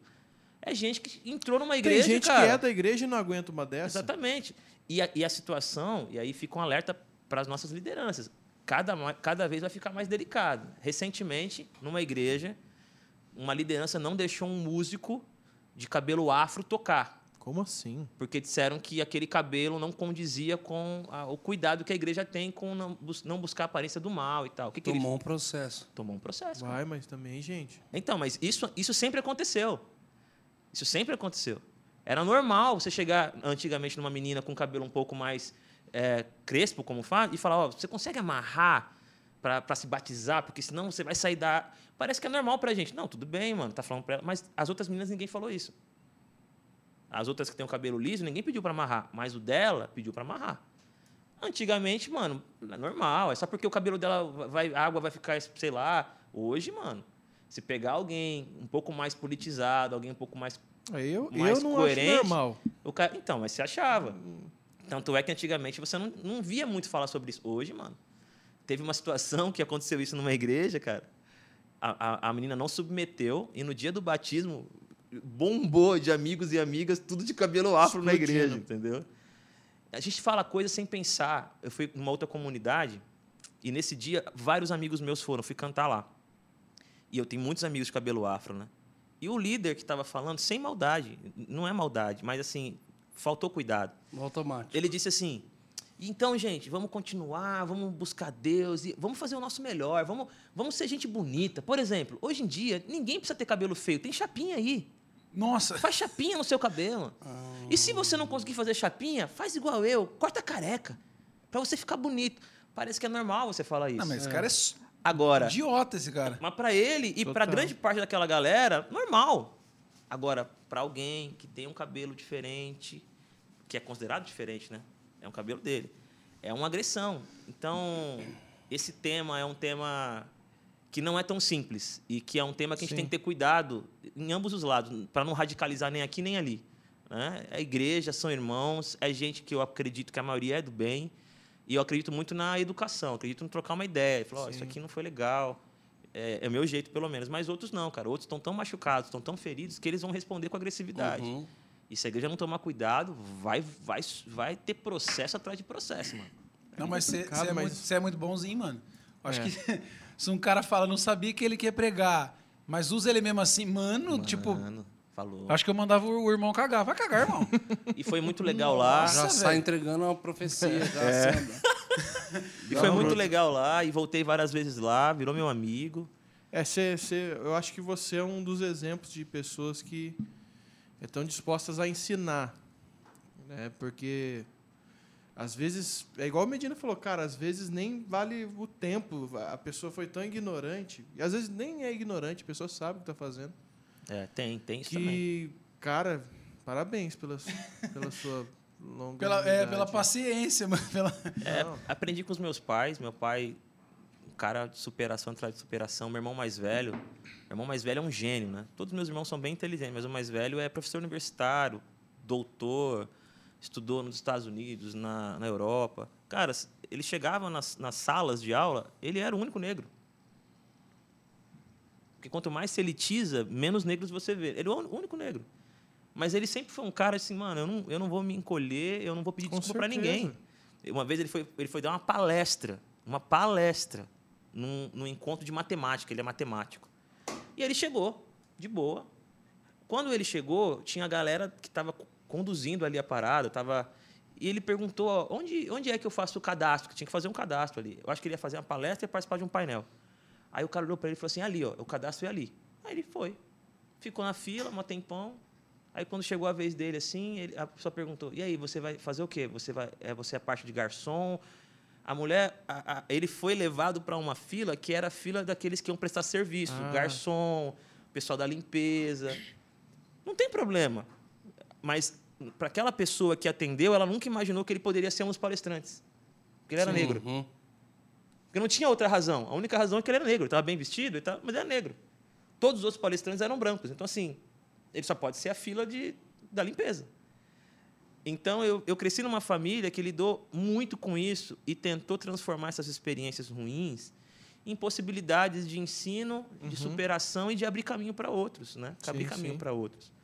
E, e outra, eu sou É- é muito influenciado pelo Martin Luther King Jr. Se tem um cara Sim, o cara que eu foi. amo, respeito e acredito que a maneira como ele desenvolveu a sua luta antirracista, os direitos eh, civis nos Estados Unidos e tal, é um cara, mano, impressionante. Acho que é o maior, né? De... Para mim, as pregações dele, os discursos dele, a postura Ele dele, envergonhava com a palavra, né? a não, a- a- o caminho da não violência, o caminho do boicote, assim, ó, mexe no bolso deles, não precisa matar ninguém, mexe no bolso, mano, mostra para eles que a gente tem poder de compra, mostra para eles que a gente Sim. sabe o que está fazendo. Então acho que essas influências familiares, aquilo que eu comecei lendo, Muito hoje eu legal. leio de tudo, mas eu comecei lendo isso, cara, eu louvo a Deus por isso. Se eu tivesse começando, começado lendo os, teó os teóricos e os sociólogos atuais, eu talvez seria uma pessoa um pouco mais agressiva. Não que quem lê Uhum. esses caras são agressivos, mas eles têm um outro jeito de lidar, né? Eles têm um diagnóstico que eu acredito que é muito viável, faz muito sentido, mas as ferramentas e os processos de enfrentamento não, ensino, são, os- né? não são os que eu É na base da violência. é, eu não sou, da- não da são os que eu me troca. identifico. Eu sou mais Sim. na linha do Martin Luther King, que não era um bobão, não. Martin Luther King era um cara que também chegava De junto, falava, não ficava com média, mas ele era da não violência. Então, esse caminho da não violência, para mim, é essencial. Muito legal. Nós estávamos nos Estados Unidos nas férias e aí fomos no mercado, lá, ao Walmart, né? É um, é um programa de família, né? E aí, na saída, tinha, tem um funcionário que fica conferindo as notas e olhando as compras. Só que eu já, não era a primeira vez que eu estava indo em vários mercados, tal, fiquei observando. Na saída, antes, eu já falei para minha filha. Falei assim, filha, você vai ver a coisa mais a, a escória da sociedade. Você vai ver agora na saída dela. O que, papai? Falei assim, fica olhando. E aí estava saindo a gente e uma família negra. Aí pararam só eles, assim. E pegaram só a notinha deles. A gente ficou esperando, assim. A moça fez pra gente, pode passar. A gente passou, eu fiquei olhando assim com ela. Virei, parei e ficamos olhando assim. Bem com a cara pra mulher ver desaprovando mesmo assim. Depois fui pro carro, comecei a conversar com a minha filha muito sobre isso. Falei, filha, não faz sentido para mim isso, cara. É a coisa. Começamos a conversar muito sobre assim. E depois ela começou a reparar mais, assim, ela começou a olhar tudo. Falei, Quantos anos ela tem? 14. Eu falei, filha, é a coisa mais nojenta da Terra esse preconceito. Tá aí, ó. Tá implícito, tá, tá, tá, tá dentro das pessoas. E é ridículo, né? Eu assisto muito filme, inclusive nessa viagem eu assisti o filme 42, que eu não tinha assistido ainda. Não sei qual é. Cara de Deus, eu, eu choro, velho. Eu choro, assim. É, meu Deus, filme baseado em fatos reais de beisebol. Eu esqueci o nome do jogador. Fo- Foi o primeiro jogador negro a ir para a liga, para ir e ir para a liga profissional, é, que só tinha brancos no, no beisebol. Então assim, ele foi o primeiro de todos. Então os caras falaram, mano, eles vão te matar, eles vão te e aí o treinador dele falando assim, e é o, é o Harrison Ford, o treinador, assim, tipo assim, cara, que filmaço, velho. Que legal, mano. E Tem ele na- fala assim, cara, todo mundo quer que você tenha. Eu acho que tem na Netflix. Eu assisti no voo, mas eu vou ver aqui que plataforma tá. Cara, mas que história. Fala assim, cara, eles vão fazer de tudo. Eles vão te xingar, eles vão acabar com você. Eles, vão- eles só querem que você revide. Porque aí uma qualquer revide que você fizer, eles não vão se importar com nada do que eles falaram. Só vai ver que você não tem cabeça, só vai ver. E começou a trabalhar e tal. E tem uma cena muito forte, já dando spoiler, assim, mas que, eu, que me fez assim. Ele falou assim: por que você está fazendo isso? Por que você está cuidando? Por que que você está se preocupando com isso? E aí o treinador fala assim: porque na faculdade tinha um jogador, o melhor jogador da faculdade era um negro. E não deixaram ele jogar, não deixaram ele fazer. Eu podia ter feito algo e eu não fiz. Anos depois, me tornei um dos grandes técnicos do país e eu percebi que tinha uma coisa quebrada no esporte que eu amo. E o que estava quebrado era isso, era essa injustiça e tal. Então ele topou a mim, ele foi para cima de tudo assim. E aí, cara, hoje o, o número 42 é o número aposentado no país inteiro, ninguém pode usar. Uau. Tipo assim, por isso que o filme chama 42. Que foi legal. volta do primeiro cara que entrou, foi para cima e tal. Então, tem muitos, muitas histórias, né, cara? E é muita injustiça que, que a galera tinha coragem de fazer. E eu fico impressionado, cara. Falando, mano, como é que pode?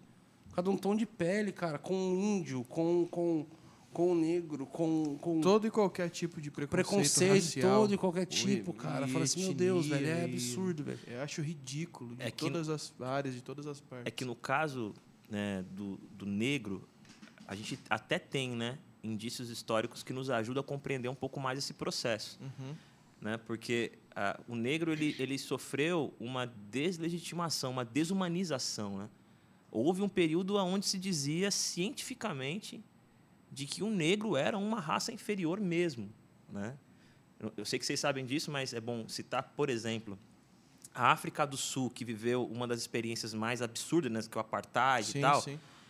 Um pouco ou grande parte dessa visão de que o negro ele tinha que morar no bolsão miserável, que o negro, pra você ter uma ideia, o negro na África do Sul naquela época, para ele transitar na região dos brancos, ele tinha que ter um passaporte para andar no seu próprio país. Que se ele fosse pego sem o passaporte de liberação, que dizia que ele podia estar lá porque ele prestava algum serviço, ele era preso. Ele não tinha nem liberdade de trânsito, né?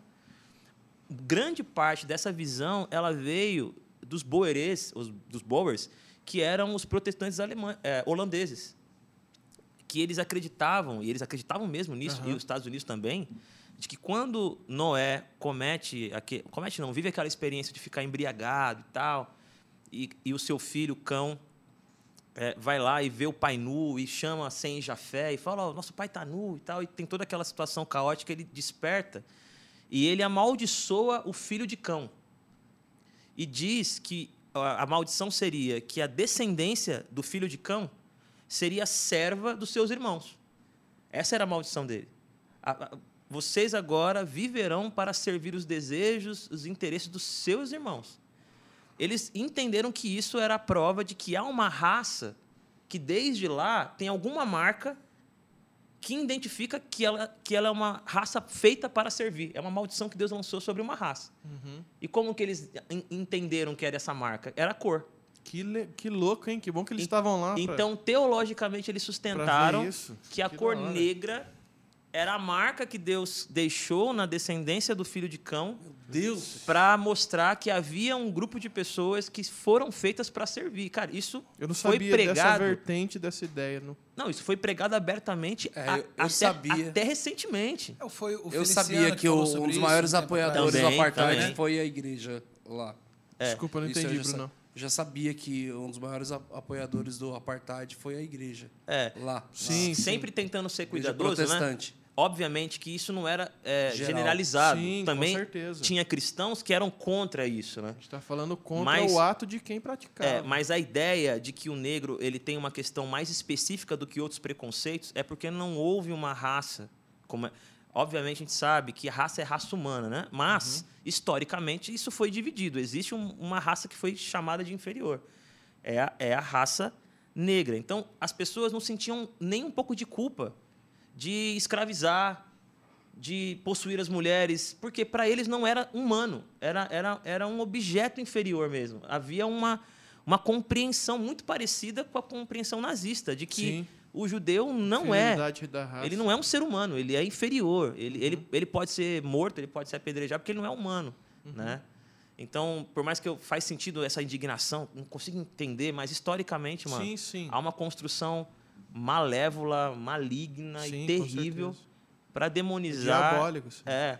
E a gente tem gente boa, cara. É, estudar sobre isso é difícil, porque a gente tem gente boa, a gente tem pessoas que fizeram coisas lindas no reino de Deus aí que, mano, tiveram declarações terríveis do tipo, ó, a melhor coisa que tem mesmo é você pegar um, um negro e escravizar. Porque quem escraviza o negro é o cristão português no Brasil. E se o negro foi escravizado pelo cristão português, ele vai ouvir o evangelho. E se ele ouvir o evangelho, a alma dele vai ser salva. Então tá lindo, porque Fazia essa separação foi entre Deus alma que e- preparou esse momento para o negro, porque se ele não fosse escravizado e ficasse na África, ele ia para o inferno. Então Deus, Deus. na sua benevolência e misericórdia, permitiu que os negros fossem ah, sequestrados, escravizados, arrancados do seu país, da sua nação, para ir para o Brasil e para outros lugares. Porque, mano, agora eles estão salvos, agora a alma deles estão salva, é isso que importa. Então a gente, a gente tem que tomar muito cuidado, totalmente- porque essas aberrações ainda estão aí, ainda né? fazem parte né, do, do imaginário coletivo de, de maneira geral. Né? Tenso, É da coisa mais absurda que existe. Né? absurda, Absurda. mas existe. Bom, é. Ficou pesado o papo. né? Não, é. Não, mas é legal falar sobre isso. E é legal porque a gente tem uma galera é, que a gente entende também a militância dela, igual você falou, tem gente que não foi instruída. E a- a- o modo de fala dela é agressivo, mas é uma falta de instrução. Aí você tem pessoas como você que tem uma instrução, que tem uma, uma paz e um- e uma, uma, uma tranquilidade de ensinar quem quer ser ensinado, né? Lógico e, e falar sobre o assunto de uma maneira muito sábia, cara. Eu acho muito da hora isso. Isso envergonha, às vezes envergonha mais do que um grito, sabe? Coloca a pessoa no lugar dela e mostra a história de. Enfim. É terrível, P. Vamos falar sobre air fryer. Foi muito legal conversar com vocês. Que Deus abençoe. Galera, uma boa tarde, uma boa não, manhã, boa Não, é noite. Totalmente assim. válido. Totalmente válido. Assisti, um, eu, assisti uma série um tempo atrás chamado Colin, em preto e Meu branco. Deus, Muito bom, né, cara? meu Deus. Demorei muito, são só seis episódios, mas eu demorei assim muito assim para terminar. Faz meses que eu tava assistindo assim um episódio a cada não sei quantas semanas, mas eu terminei esses dias atrás assim. Ali ele mostra muita coisa, denuncia muita coisa, é Muito. muito Pra mim, o filme americano, porque assim, obviamente a realidade brasileira é um pouco diferente da estadunidense. Ambas são terríveis, mas elas têm alguns traços distintos, né? lá era total es- estrutural mesmo, né? É, lá, lá a separação é mais visível, ela, é, ela é mais objetiva. Você tem bairros, né? Você tem ah, a segregação racial nos Estados Unidos e assim, você não pode sentar nesse banco, você não pode beber água nesse bebedouro. É uma coisa um pouco mais Lá declarada. tava na Constituição, né? Exatamente, é uma outra É parada. estrutural. Mas um filme que é estadunidense também, que, mano, foi impressionante pra mim, é Homens de Honra. É antigaço, do, Uhum. Cuba Júnior. Mano, Nossa, filmaço. esse Filmaço. filme, pra mim, foi sensacional, mano. Sensacional. Nossa. De ver como alguém que tinha um sonho, que entendia uma vocação. Aquele pede a perna? É esse aí. É, e que ele mesmo. fala, mano, eu vou até o final. Vão, vão dizer que eu não, não posso, que eu não tenho condições, que eu não tenho capacidade, mas eu vou até o final para realizar aquilo que eu acredito que eu fui chamado para fazer, né? Então esse filme Homens de Honra Cuba Júnior é incrível. Muito bom. Ó, mantendo, mantendo nesse clima de preconceito, Meu Deus! Rapaz. pra gente mudar um pouquinho o preconceito. Ó, tem uma pergunta aqui dos nossos membros do Wilkers. Nossa, falhou. Wilkerson Oliveira. Rapaz. É, Isso ué. foi uma falhada. Wilkerson. Wilkerson. Adolescente, é adolescente. Aliás, seja membro desse canal para você mandar as perguntas aqui para os nossos convidados. Olha só. Por quê? ele- Tá rolando ao vivo? Não, mas Ah, os bom. nossos membros, é aí que, que eu te pego. É aí. Como que é? Os nossos membros já estão sabendo que você está aqui, já mandou pergunta, Ah, porque os membros é muito mais bonito que as, que as outras pessoas. entendi. É isso. é isso. Você está sofrendo preconceito, seja membro, que aí você vai ser mais bonito, as pessoas vão parar de falar que você é feio. Fica a dica pra aí. você que é feio. Ó, o Wilkerson mandou assim: é, por, que não é, por que não é tão comum cantores é, gospel lançarem músicas românticas? Você já sofreu preconceito por isso? Muito bom. Para mim é uma novidade dizer que não é muito comum, porque Até. existe um Cassiano Jairim tá aí. Não, existe um, um universo assim, muito Ravel. grande de Voz. de músicas românticas, isso há, há muito tempo. O que eu acho que aconteceu muito fortemente na música cristã evangélica, né? É que a gente caiu, e nada contra isso, mas a gente caiu dentro de um, de um segmento, de um tipo de música que dominou o espaço, o cenário, né? Então, alguém para fazer algo diferente tem que ter muita coragem, porque pode ficar no ostracismo, e tem que. Oi? Fica no ostracismo, fica isolado. né? Não, essa eu não sabia de verdade. O ostracismo eu não conhecia. Fica isolado. Então, assim, Ostra. o cara, ele escuta o seu CD já procurando uma música para cantar no louvor. Ele tá ouvindo o seu. CD e tá, mano, que música que eu posso colocar no louvor? Então, você fazer música romântica, você fazer uma outra proposta, você tá se arriscando a não ser acolhido e não ter espaço no universo que você convive. Então isso pesa para muita gente. né? Eu, eu fiz músicas românticas, primeiro porque eu gosto, gosto mesmo dessa vibe, é natural, e segundo, porque até hoje, eu não sei quando isso vai mudar e se vai mudar, até hoje, graças a Deus, eu não tenho uma dependência financeira direta da caminhada da música. Ela me ajuda muito. Mas eu sempre trabalhei em outras coisas. Então eu fazia agenda do Baruch, fazia agenda do Leonardo Gonçalves, eu eh, trabalhava agora, trabalho agora numa comunidade. Então eu sempre eu, eu tento abrir espaços para que eu não não trabalhe com a música numa chave de eu preciso fazer algumas coisas para não, não perder Pra acontecer, né? para não perder o meu espaço, não perder o público. Então, isso me ajudou a ser um pouco mais livre. Eu gosto pra caramba de música romântica. Agora, para além disso, a gente ainda está num universo muito é, é- é muito aberto sobre esse tema. Tem gente que acha errado você cantar música romântica, porque toda música deve ser uma música de louvor e adoração.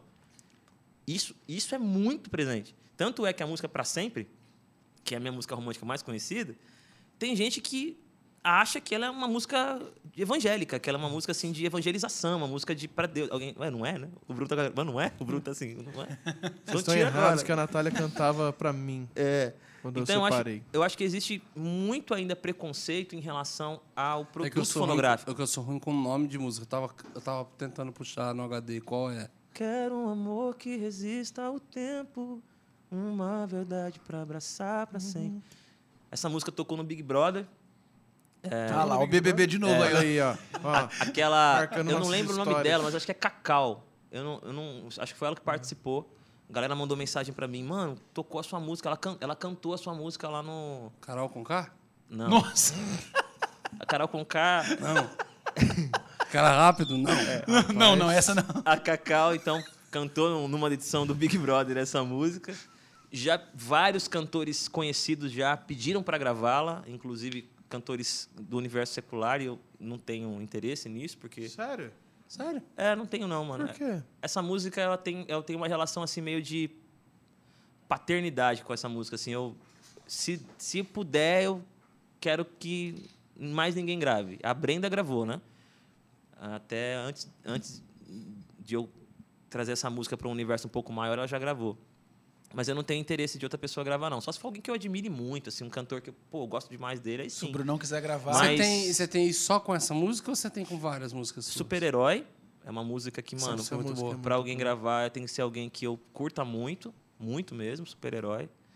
Eu acho que, de maneira geral, é super-herói pra sempre. São as duas músicas que têm uma relação, assim, muito intensa. Então, eu prefiro ter esse cuidado. Ou, ou seja, eu não, eu não venderia essa música sabendo que ela poderia render direitos autorais, alguma coisa assim. Seria por alguma relação de admiração.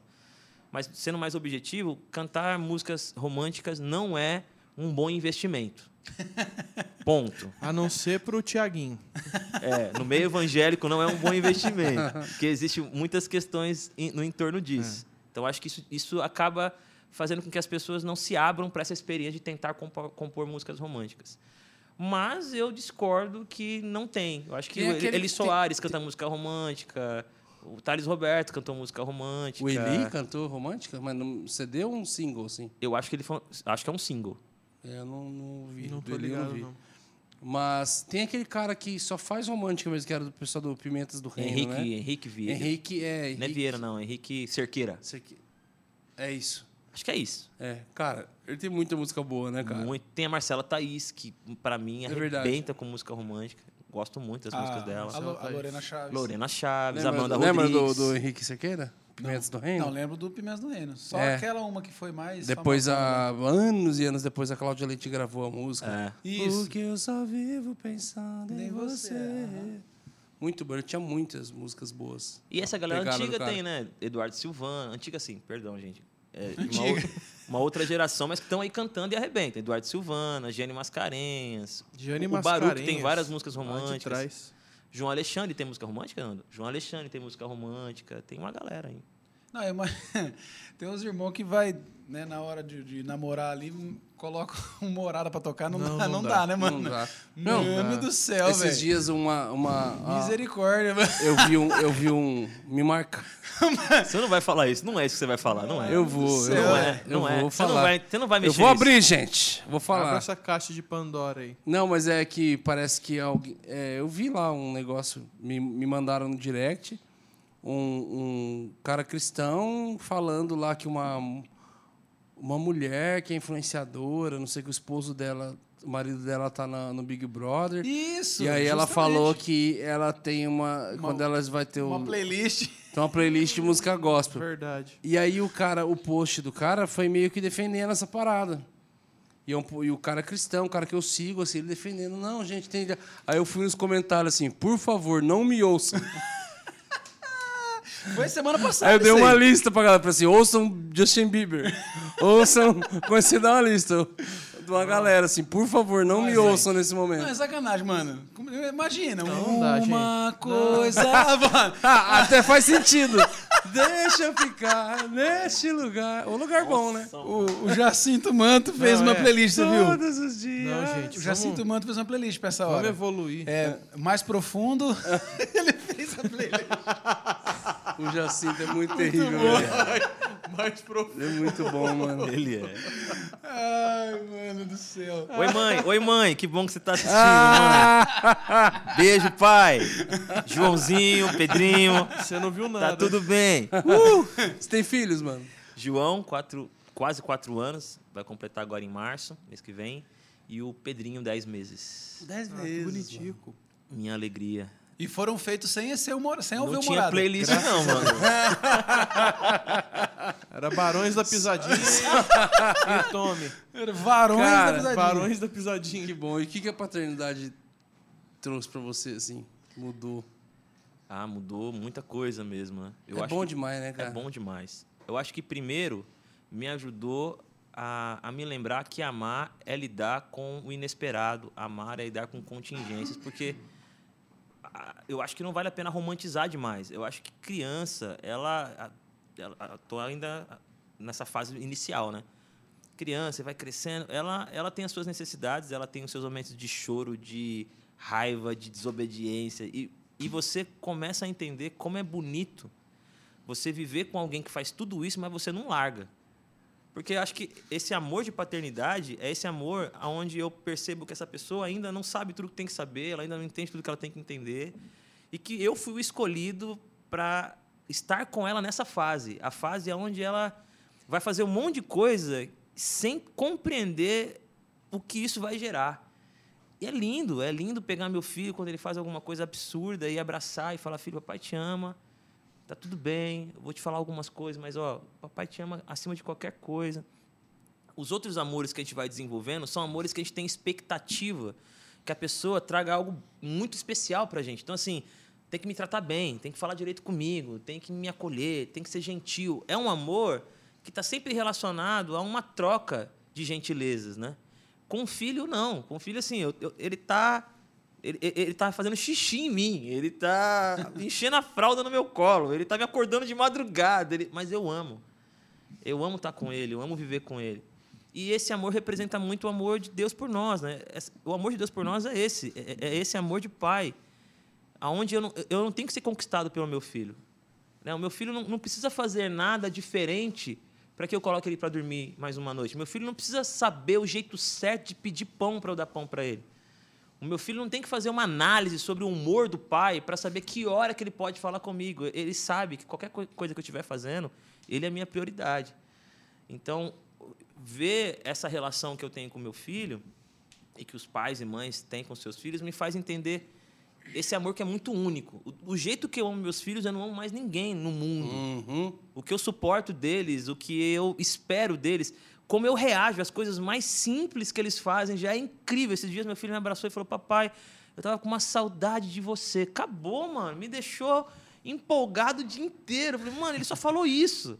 Mas a, a fala dele é carregada de uma verdade. É carrega... Eu fico pensando o que está acontecendo dentro dele para elaborar uma frase como essa. O que ele está sentindo deve ser muito bonito. Eu, e Deus me deu a graça de, de ter alguém que sente isso por mim. Então, é lindo. Ser pai tem sido uma experiência muito especial. A Anne é uma mãe incrível. Que legal. A minha sogra ajuda muito a gente, meus pais. A gente tem uma rede de apoio muito legal. Que legal. E cara. meu filho é o mais velho, né, o João, ele é uma figura, né? Então, ele gosta de ler, então ele está sempre lendo.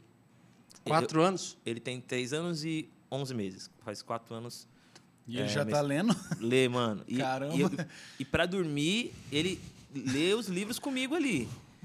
E ele descobriu agora uma autora chamada Tatiana Belink, que é uma escritora é, que já faleceu, mas escreve literatura infantil e infanto-juvenil.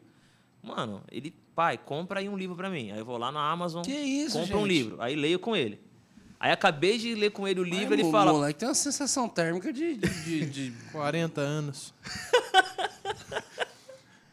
Rapaz. E a gente, a gente tem Como que assim, explicar mano? as Ele lê com palavras três anos e Medina aqui. pouco. ele lê, mano. Eu não sei o que, que é, coxa, é. Concha, como é que é que você falou? É ostranismo lá. Concha! Conchacismo. Sensacional! E ele já lê com três anos, que isso, mano? Ô, ele lê livro. Qual foi a última vez que você leu um livro, Medina? Nem sei, mano. Coleção Vagalume na escola. Cartilha caminho suave, né? Não, mano, ele, ele como gosta assim, de uma. mano? E ele descobriu a história do bolinho. A Tatiana Belink, ela tem um. um- ela, ela reproduz, ou ela reconta, faz uma releitura de uma. Pelo que eu entendi, é um conto russo, pelo que eu entendi. Que ela faz um- um- uma leitura nova, né? Na, na sua escrita. Cara, ele se apaixonou, então ele fica o dia inteiro recitando. Ele decorou. Então ele leu, decorou, ele fica o dia inteiro contando a história do bolinho. É, mas teu filho não é tão normal, não, né, mano? Ele é meio superdotado, né? Não sei, ele entrou na escola agora, vamos, vamos, Não vamos sei, ver. o cara tá fazendo Bhaskara, mano. Pitágoras. Não, fórmula de Bhaskara aí é. Mano, Nem muito lembro bom, mais, mas- mano. Cara, mas deve ser difícil criar um gênio, né, velho? Essas molecadas que com 9 anos não já tá sei, na não medicina. tem nenhum na minha família. Tá fazendo medicina. Não, porque eu, eu conversava com a Miriam a respeito disso. A gente falou assim, cara, pensa um dos nossos filhos ser, ser superdotado. Aí ela ficava falando assim, ele vai viver a vida normal. Eu falei assim, Miriam, mas a cabeça dele não vai ser normal. Beleza, ele vai se divertir. Ela falou, não, mas ele vai passar. Eu falei assim, Miriam, como é que... Ela tinha uma discussão sobre algo que nem existia. A gente Que ficava... papo não, profundo é, do casal, né, mano? Não, é porque, cara, não. Eu e a minha beleza. esposa tá discutindo This Is Us, tá conversando sobre ser sério, o cara tá ali. Pô, eu não aguentava mais chorar. Mano, é Parei muita de ver, lágrima, mano. é muita Ah, lágrima. comecei um caminhão de disso. coisa ruim acontecendo, meu Deus do céu, velho. Caminhão Sério? de tristeza. Falaram Nossa. isso, eu nem comecei. Ah, mas é muito bom. É né? bom, mano. Muito bom. Mas, cara, e aí a gente conversava sobre isso. Falou, cara, e ela falava, não, ele vai, vai terminar a escola contando. Eu falei, mira, mas aí você vai matar a cabeça do moleque. Imagina, o moleque tem a capacidade de estar conversando. Esses dias eu vi um moleque, o, o médico brasileiro, ele tem 20 anos, eu acho, 20 ou 19, acabou de se formar em medicina. Tipo assim, ele entrou na facul novaço, assim. Entrou com 14, 15. Tipo assim, cara, foi, cara, Esse dia vai atrás um brasileiro aí, de uma uma- galera. Uma criança descobriu um asteroide, não sei da É, onde. Brasil. Você viu isso aí? O que tá acontecendo com essas crianças, mano? Acho que eu fui. O que era pra acontecer há muito tempo. Não, e a molecada, velho. Hackeia a NASA, hackeia não sei o que lá, só tela preta. Eu, tela preta, só quando desliga o co- computador, não sei nem como é que chega naquele lugar. É, uma. Eu não sei nem do que você tá falando. Cara. Não, a minha filha, velho, ela ensina uns negócios no Ah, você celular. quer falar de, de uh, ostranismo e, não- e não sabe o que é. Conchanismo. Conchanismo foi demais. É, uai. O da concha aí, ó. É, o da concha. É muito bom, né, cara? É muito bom. Mas eu, eu assim. Primeira vez que eu vi minha filha, assim que ela nasceu, eu. Foi a primeira vez que eu olhei para um ser humano na vida. Eu falei, cara, eu morreria por você.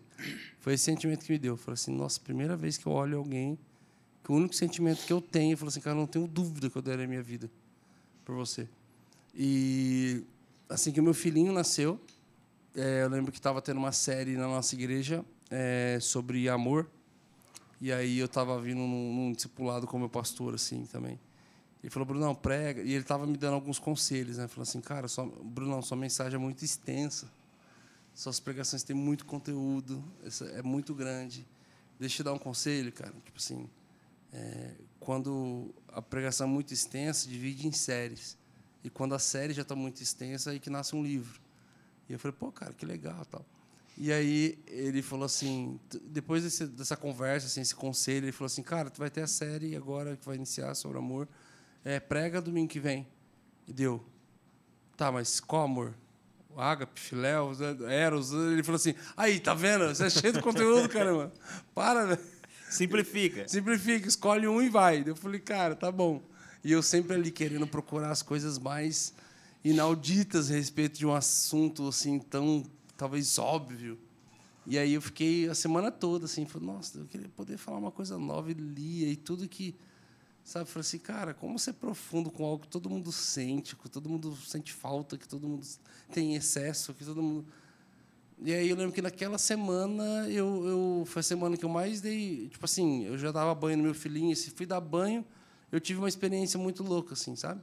Porque na hora, eu dando banho eu comecei a imaginar a hipótese de eu ter que dar a vida dele para que outras pessoas pudessem viver. Eu me coloquei tão no lugar assim, num coração de, de aba. Aí eu falei assim, Deus, eu não consigo assim, ninguém conseguiu entender e suportar o, o que você precisou passar. Falei assim, Deus, que amor é esse por nós, ao ponto de Falei, Deus, ia todo mundo morrer, eu não consigo. Eu dando, eu comecei a lavar ele, que meu o moleque ficou salgado, tanta lágrima que eu mandei em cima dele.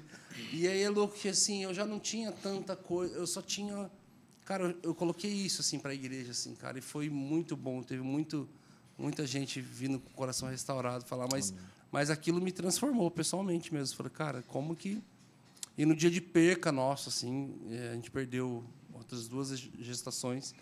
E eu falei com a minha esposa, assim, falei Miriam, o dia que eu me tornei pai, eu tive um mergulho no coração de Deus que eu não teria sem a paternidade.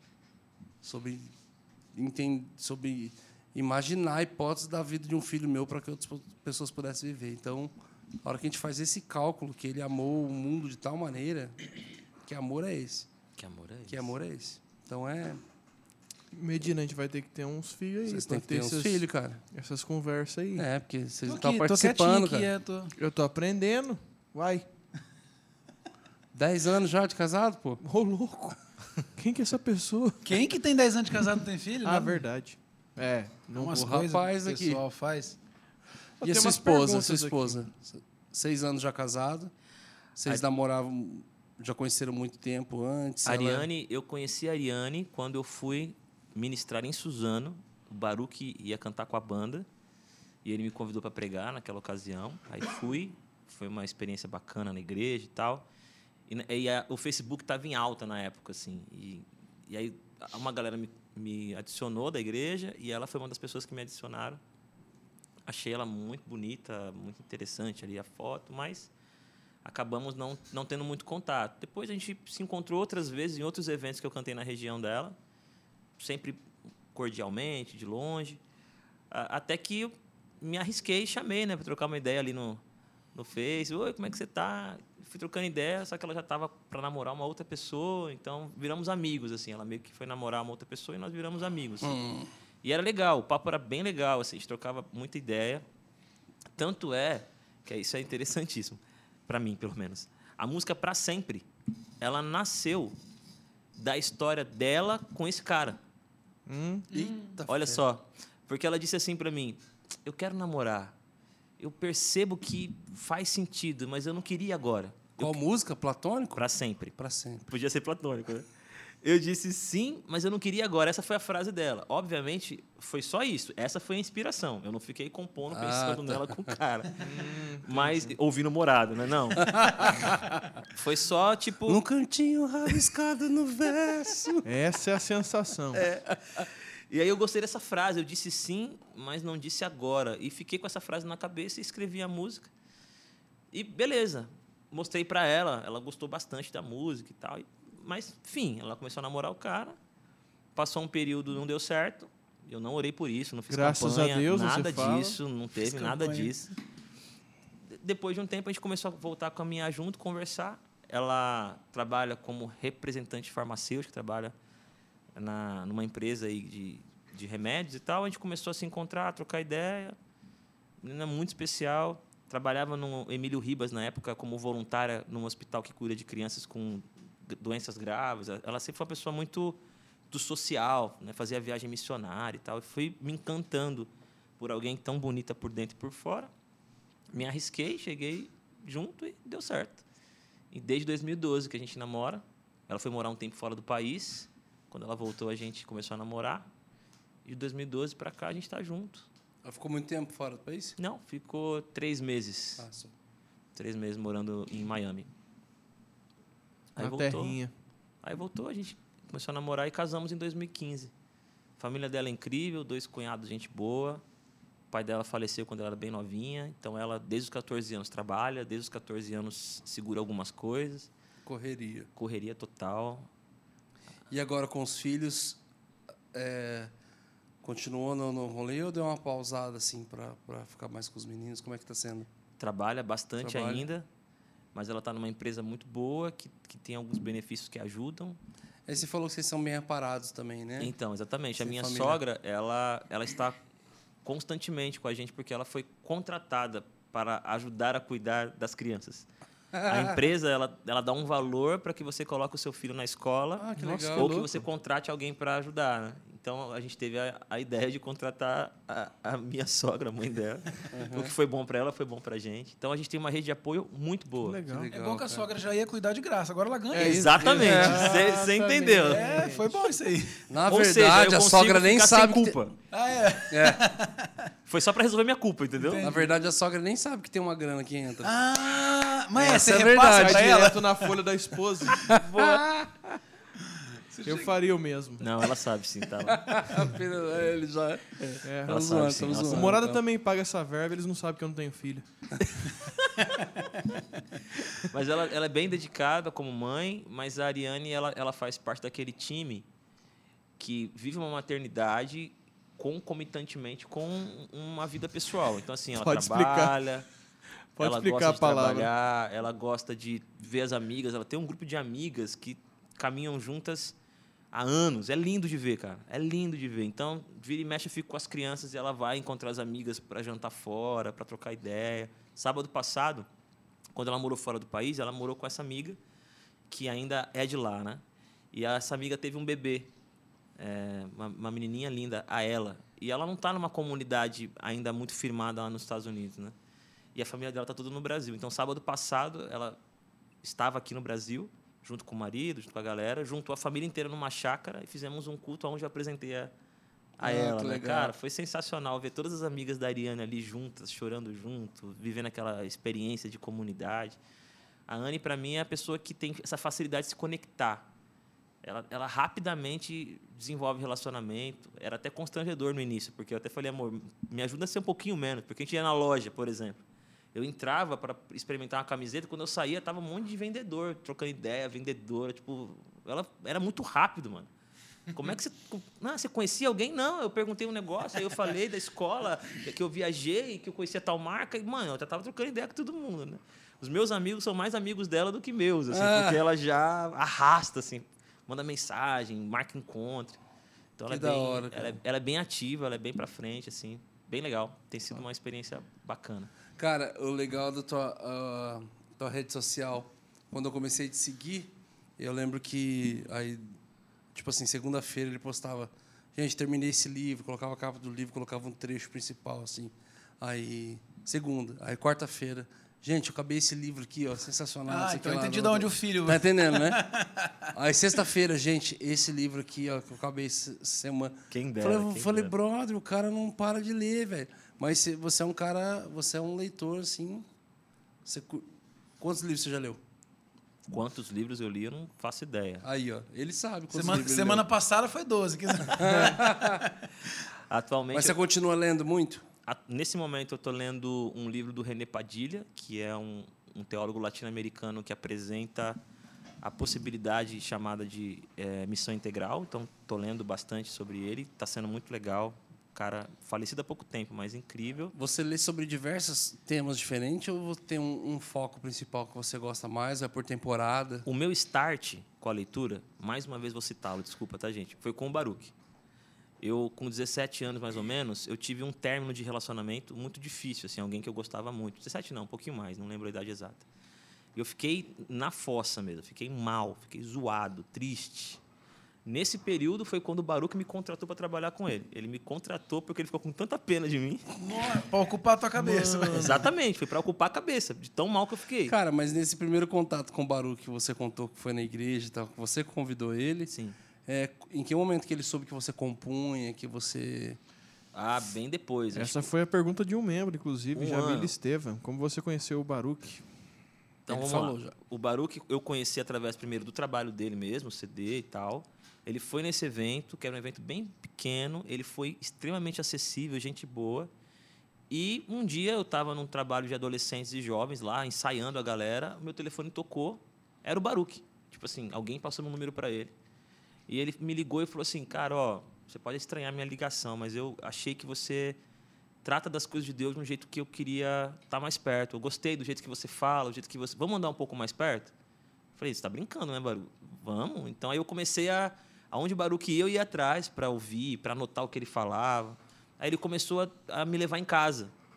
Ele foi parado pela polícia várias vezes, porque lá onde eu morava era bem pesado. Na época ele tinha uma Zafira, mano, ele chegava lá com a Zafira preta, a polícia parava. E ele começou a me levar em casa, começou a fazer rolê comigo, assim, de brother, assim, junto com a galera, né? Então a gente teve esse contato, mas ele ainda não sabia que eu. Na verdade, eu, eu mal compunha nessa época. Aí foi quando eh, houve esse termo de relacionamento, ele ficou com pena de mim e me contratou. Isso foi em 2004, eu acho, 2003. Aí de lá para 2003, de lá para cá, eu era office boy, então eu comprava goiaba, eu arrumava a mesa, eu limpava o chão, era eu trabalhava nessa parte de Goiaba foi específico. ele né? amava goiaba. Foi bem, foi bem específico. Sempre comprava goiaba para ele. Tomava goiaba. Comprava goiaba, não é frutas, né? Não, goiaba. Goiaba. E aí a gente foi virando cada vez mais brother, ele é um cara muito generoso. E aí uma vez, quando foi lançar, gravar o, o, o DVD, ele perguntou, mano, você não tem nenhuma música? Eu fiquei sabendo que você gosta de escrever. Aí eu falei, ah, eu tenho uma aqui. Aí mostrei, a Tu é Santo, ele falou, pô, essa música é legal, cara, legal, vale a pena. Certeza? Aí ele pegou a- a canção e falou, vamos tentar compor uma juntos? Vamos, a gente fez uma música juntos que também entrou no CD. E a partir daí a, a, a gente começou a caminhar muito junto. E foi ele a pessoa que introduziu a leitura, porque ele me deu um livro chamado A Grande Casa de Deus do Max Lucado, que é um- uma dissertação em cima da oração do Pai Nosso. Mano, mudou minha vida. Não porque era algo que eu nunca ouvi, mas a, o, o texto, mano, a maneira como ele constrói as, Ah, as Lucado frases. é- Mano, eu me apaixonei. E aí eu comecei a ler a partir disso. Então a leitura, para mim, nunca é uma leitura técnica. Eu não sou o cara estudioso, do tipo assim, ah, vou ler sobre a Trindade. Eu vou lá e pego um, um teólogo e fico lendo sobre a Trindade. Ah, vou ler sobre cultura do cancelamento. Não, a minha leitura sempre é muito espontânea. Um, um autor que eu acho legal, ah, vou ler isso aqui, vou ler isso aqui. Agora que eu estou trabalhando na IBAB, eu me submeti a esse processo de ler algumas coisas que são mais técnicas para eu entender mais aonde eu estou pisando, para que eu não, né, não venha a, a, a fugir muito da linha que eles trabalham lá. Mas eu não tenho assim uma regra. É o, é o que eu gosto de ler. Gosto de ler livro devocional, acho que é isso que eu mais gosto. E tem alguns autores que eu leio muito. Então, Rubem Alves, eu acho que é o que eu mais li na vida, que é um era, né, um cronista brasileiro que foi teólogo durante um período, depois ele foi mais para a educação. Ele tem muitos textos incríveis, Rubem Alves. E, no, e no, na, minha, na minha estante é muito escritor americano, né? Então é o Gene Peterson, eu gosto demais. O Brennan Manning, eu gosto demais. É, Brian Qual, livro, qual o livro favorito do, do Breno? Ah, eu acho que o Evangelho Maltrapilho foi aquele que É entrada, chegou, né? né? Chegou na gente. Ah, mas eu gosto muito de Confiança impostor, Cega. O impostor também é O muito bom. impostor que vive em mim também é muito legal. O Brennan Manning, para mim, é incrível. Agora, um cara que eu me apaixonei é o Henry Noel. Noel, ele é um falecido também. Ele é um, um padre, mas ele é muito lido. Brennan também, né? O Brennan, acho que ele não chegou a ser padre, eu acho. Mas eu não tenho certeza se ele chegou a ser padre. Ele era católico, fervoroso ali. Mas como ele se casou, ele, né, então não sei se ele chegou... Ele casou e se divorciou depois. Eu não sei se ele chegou a ser padre, mas é- é- era católico. Agora, o Henry Noel, não. Era padre mesmo. E o Henry Noel, ele era um gênio, né? Ele era da Yale, ou Notre Dame. Ele era um professor formado em psicologia. Um cara incrível. E ele teve uma experiência com Deus onde ele decidiu abrir mão de toda a carreira brilhante dele para cuidar de pessoas com deficiência, pessoas com limitações. Então ele conheceu a Arca, conheceu um projeto muito conhecido no Canadá, muito conhecido em outros lugares, na França, se não me engano, e ele dedicava o tempo te- inteiro dele para cuidar de uma criança, um adolescente, na verdade, que não comia sozinho, não tomava banho sozinho. E ele se tornou essa pessoa que é, deixou de ser professor para ser um, um, um pensador da espiritualidade. Então, hoje, vários, vários pastores que falam de espiritualidade, tipo Ricardo Barbosa, Ricardo Agreste e outros, que eles são pessoas que falam mais sobre Jamie Houston, que trabalha essa fase é, mais reflexiva sobre a espiritualidade, beberam no Henry Noel. Gerson Borges, qual é Gerson Borges? Cantor Gerson Borges? Sim.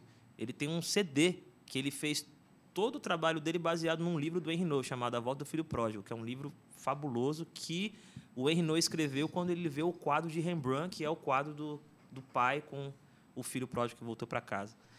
Então eu, eu gosto de ler essas coisas. Henry Noel eu gosto muito, Brené Manning eu gosto muito. Eu leio também uma galera reformada, até para que eu tenha um pouco mais de conhecimento sobre o que eles acreditam. Então John Piper, John MacArthur, o próprio Paul Washer. No Brasil, eu gosto muito do pastor Ed René, leio bastante. Acho é faca na caveira, né, É, cara? é, quem mais? Eu leio um pouco do Jesus Cup, né, do pastor Douglas Gonçalves. Uhum. É, quem mais que eu brasileiro que eu gosto de ler assim? Ricardo Barbosa. O Osmar Ludovico é um cara impressionante. Ludovico é gênio, incrível. E é isso, eu vou lendo. Mas não sou um cara que guardo bem o que eu leio. Então, posso ter lido um livro agora e esquecer daqui três dias. Eu já li livro duas vezes, assim. Li A Cabana, passou um tempo, li de novo e não lembrava que tinha lido. Então, assim, eu não sou um cara bom de registrar as paradas. Mas eu gosto de ler. É, É que o bom. exercício de ler e falar pra alguém, né, faz, a, Total. faz Ajuda fixar a fixar. muito mais, né, é. cara?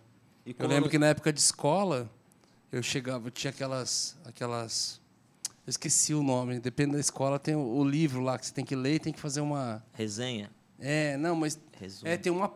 Ia ter uma prova sobre, sobre o livro, assim, sabe? Então era um bimestre ali, tinha um livro e tal. Eu lembro que toda vez antes. A aula era depois do intervalo. Então eu reunia uma galera no intervalo e falava: galera, vamos fazer o seguinte, vamos todo mundo contar a história do livro, todo mundo junto, e lembrar detalhe por detalhe. E, e aí, cara, porque todo mundo vai lembrar de um detalhe a mais que o outro, vai todo mundo chegar fresco na, na, na prova, assim, com a cabeça e tal. Vamos lá, da onde começa? E eu, eu fazia o, o- Você já era líder eu lá. fazia o negócio aqui tal. E aí todo mundo, cara, a história é sobre. Vamos lá, gente, nos mínimos detalhes. A história é sobre quem, galera? Sobre tal. Quem são os personagens, tal, tal, tal. Aí a galera começava a contar a história toda. Tal, tal. Sensacional. Aí no final falava, então, gente, a história é essa, né? Fulano de tal. Aí, ó, teve um fato marcante, aconteceu isso isso. Aí um amigo meu virava assim e falava assim: Você nem leu o livro, né? Eu falei, não. Por isso que eu tô Ele, fazendo isso, né? Filha da mãe. Cara, cheguei lá, eu tirei 10, velho. E ele tirou 8. Nossa! Ele, eu vou falar pra professora. Quer ver você provar que eu não li. Eu conto o livro inteiro pra você. Eu fazia isso todo bimestre. Sensacional. Mano. Boa estratégia. Mano, tem uma pergunta aqui dos nossos queridos membros. Pera É, aí, e o comercial do membro? O Tem... fogo é que esse Ah, mau exemplo aqui que eu dei verdade. agora, né? Um É, monte de adolescente que vai... Aí, tá vendo? Vamos cortar. Comercial Eu do- lia. Pede você pra, pra galera ser membro aqui na sua câmera. Eu não sei muito o que é ser membro, mano. Eu tenho... Eu vou te explicar então. Expli... Isso, Na próxima você faz. isso, Olha aí, boa. Cara, ser membro é o seguinte: você sabe das novidades. Explica que tem hoje como você se inscrever no canal. Isso. E o lado do inscrever agora tem um membro. O YouTube liberou uma função para as pessoas serem membros. O membro, ele colabora financeiramente com o canal. Ah. A É. gente só Me cobra dizima! 5% de dízimo. Ele. O membro dá o dízimo. Ah, É, é seis a reais, eu acho. a gente tem um grupo do Telegram, comunidade tá ali, E aí os benefícios de um membro é... Participa do grupo, irmão. Tem o grupo. A gente, eles ficam sabendo da novidade, manda pergunta pros convidados. Amém. É, tem de vez em quando o convidado vem, traz um livro, traz um negocinho pra gente sortear pra eles. Ou seja, era pra eu ter trazido. É, fica a dica aí. Exato, irmão. É, então assim, Desde que o e- irmão veio só. Isso. E ele ajuda esse canal. E ainda todo a pessoa se torna membro, que eu já falei, ela se torna mais bonita E automaticamente. tem vários episódios nossos, vários episódios Isso. que a gente termina aqui com a galera normal no YouTube e falou, galera. E aí tem um conteúdo a mais para os membros. que Às nem vezes uma hoje, canção, Que nem hoje você vai dar uma palhinha pra galera. tem ali o Exatamente. Produtor, membros. vai ter um violão aqui, vai ter uma voz dali e Olha aí, que Essa bonito. galera gosta de brincar. Então fala aqui pra galera vai assim, ter ó. música para os Fala, membros Seja hoje. membro, porque hoje vai ter música. Seja membro, porque hoje o Morada vai tocar aqui, vai trazer batera, vai fazer um negócio louco aqui. Vai, vai sim. E aí o nosso membro mandou a pergunta. Nosso querido membro, Afonso Hipólito. Uau! Que nome de peso. Qual conselho daria aos ministros de louvor da geração atual? A fim de evitar erros. Que isso, hein, Bona? Qual foi a pergunta? Qual conselho daria aos ministros de louvor atuais? A fim E de evitar a erros. fim de evitar erros. Bom, Meu, meu, meu conselho. É pra mim a pergunta? É, É. É que alguém começou a responder, eu não sei se eu atravessei. Não. A gente vai deixar você falar primeiro dessa vez. Eu daria primeiro um conselho assim: evite é, replicar modelos. A gente está encharcado de modelos. Essa geração ela está exposta a uma série de coisas na internet constantemente, né? E ela vai começando a tentar estruturar o jeito certo de fazer, buscando esses modelos que estão no palco, que estão na, no vídeo. Elas não conhecem o processo, elas conhecem a chegada. é. E, e quando a gente vai nessa expectativa de replicar o processo sem entender a caminhada, a gente cai numa série de situações que a caminhada nos dá condição de enfrentar. Uma vez eu li uma coisa do Karnal, não sei se vocês gostam do Leandro Karnal, mas ele falou um negócio, ele tem um livro, ele, ele, é, ele, ele é ateu, né? Mas ele tem um livro onde ele fala sobre o pecado. É um livro interessantíssimo. E ele faz um comentário sobre o jardim do Éden sensacional. Ele diz assim: que um dos maiores problemas, isso é uma leitura livre, tá? Não é uma questão Uhum. sim, teológica, sim. é poético, né? Um dos problemas de Adão e Eva comerem do fruto para conhecer o bem e o mal é porque eles evitam viver o processo para conhecer o bem e o mal. Uhum. Eles querem conhecer o bem e o mal de uma forma instantânea. Eles querem comer o fruto e a partir de agora eu já tenho todos os conceitos. Mas ter os conceitos sem ter o caminho te transforma num ser maligno. Porque se eu tenho o conceito e eu não sei quanto ele custa, eu não sei o valor que ele tem, eu não sei o efeito que ele tem, eu tenho a- o conteúdo, mas eu não tenho a caminhada, eu, eu, eu uso isso de uma forma maléfica. E achei interessantíssima a fala dele. Ou seja, pessoas que querem conhecimento, mas não querem viver a caminhada necessária para que esse conhecimento amadureça dentro de você, dê frutos e alcance as pessoas. Então, meu primeiro conselho é: meu, não replique modelos. Né? Não, não fique tenso em tentar ser o próximo morado, em tentar ser o próximo de Las Boas, de tentar ser. Não, cara, seja você. Exato. Descubra qual é o seu DNA, descubra qual é a sua história. Eu acho que isso é importantíssimo. Minha segunda e última, para a gente não se prolongar mais, tem uma comunidade, sirva uma comunidade. Tem muita gente que quer começar servindo um nada. Ele quer ter um canal no YouTube que ele não tem como mensurar com quem ele está falando, o que, que ele está falando para aquela pessoa, como a pessoa reage. E começar uma caminhada para o nada é estranho. Cara, tem uma comunidade. Viva em comunidade. E perceba se essa comunidade reconhece é, que você, de fato, constrói uma ponte para que elas se aproximem de um momento de adoração pública ali, que ela se aproxime eh, de um quebrantamento a partir do que Deus revela através de você. Então, estar em comunidade é essencial na, na nossa descoberta do que Deus nos chamou. A, a comunidade ela tem esse feeling de Deus, deveria ter, né? De, de falar assim, cara, meu, quando você canta, quando você fala, quando você está conduzindo ali, me alcança, me abençoa, continua nessa. Não é que todo mundo vai fazer isso, mas pessoas chaves, pessoas que você respeita, Deus costuma usar para te, te orientar, para te, para te conduzir. Né? Então, eu diria isso. Não replique modelos e tenha uma comunidade. Muito louco. Muito bom.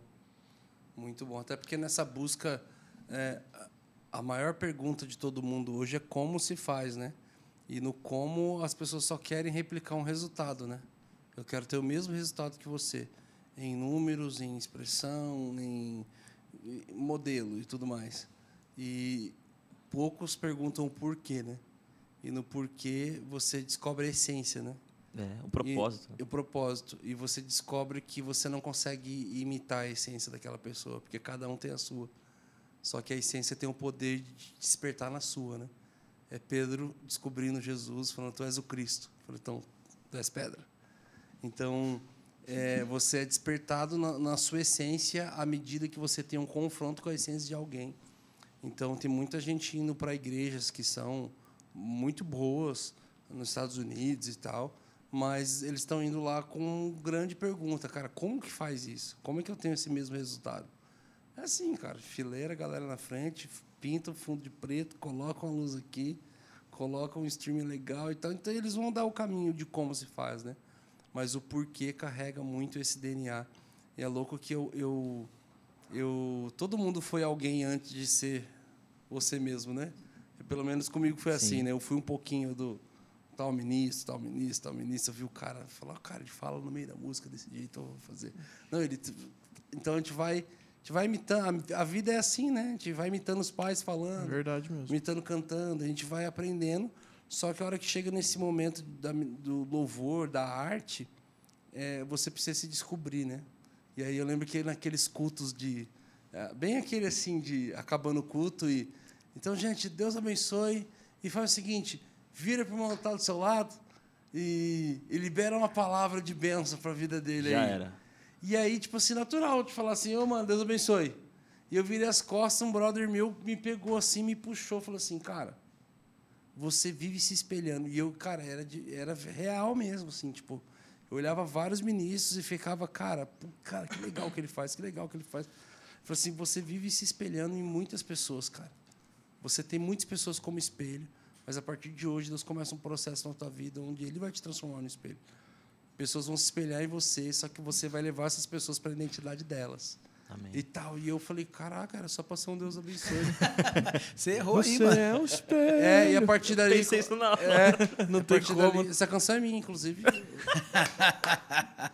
Só que eu nem sei que é o ouro puro de Orfir, mas. É. Ouro puro de Ele Ofir. deve saber. É, era uma região, né? Ah lá, tá vendo? Mas ele sabe também.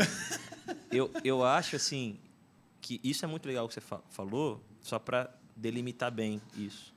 Hoje, ver- tentar imitar alguém talvez não tenha o mesmo sentido de antigamente. Por exemplo, ah, eu fui num evento, vi o Andemar de Campos, mano, as pessoas se quebrantaram, as pessoas ficaram... Eu fico pensando, mano, eu quero fazer igual ele para ter esse resultado na vida das pessoas. Hum, hum. Era muito, muito essa vibe. Hoje, assim, cara, mano, esses cantores têm amigo jogador de futebol, mano. É hype. Esses cantores aí, cara, eles têm um negocinho azul lá no Instagram, mano. Esses cantores. Então, assim, eu quero.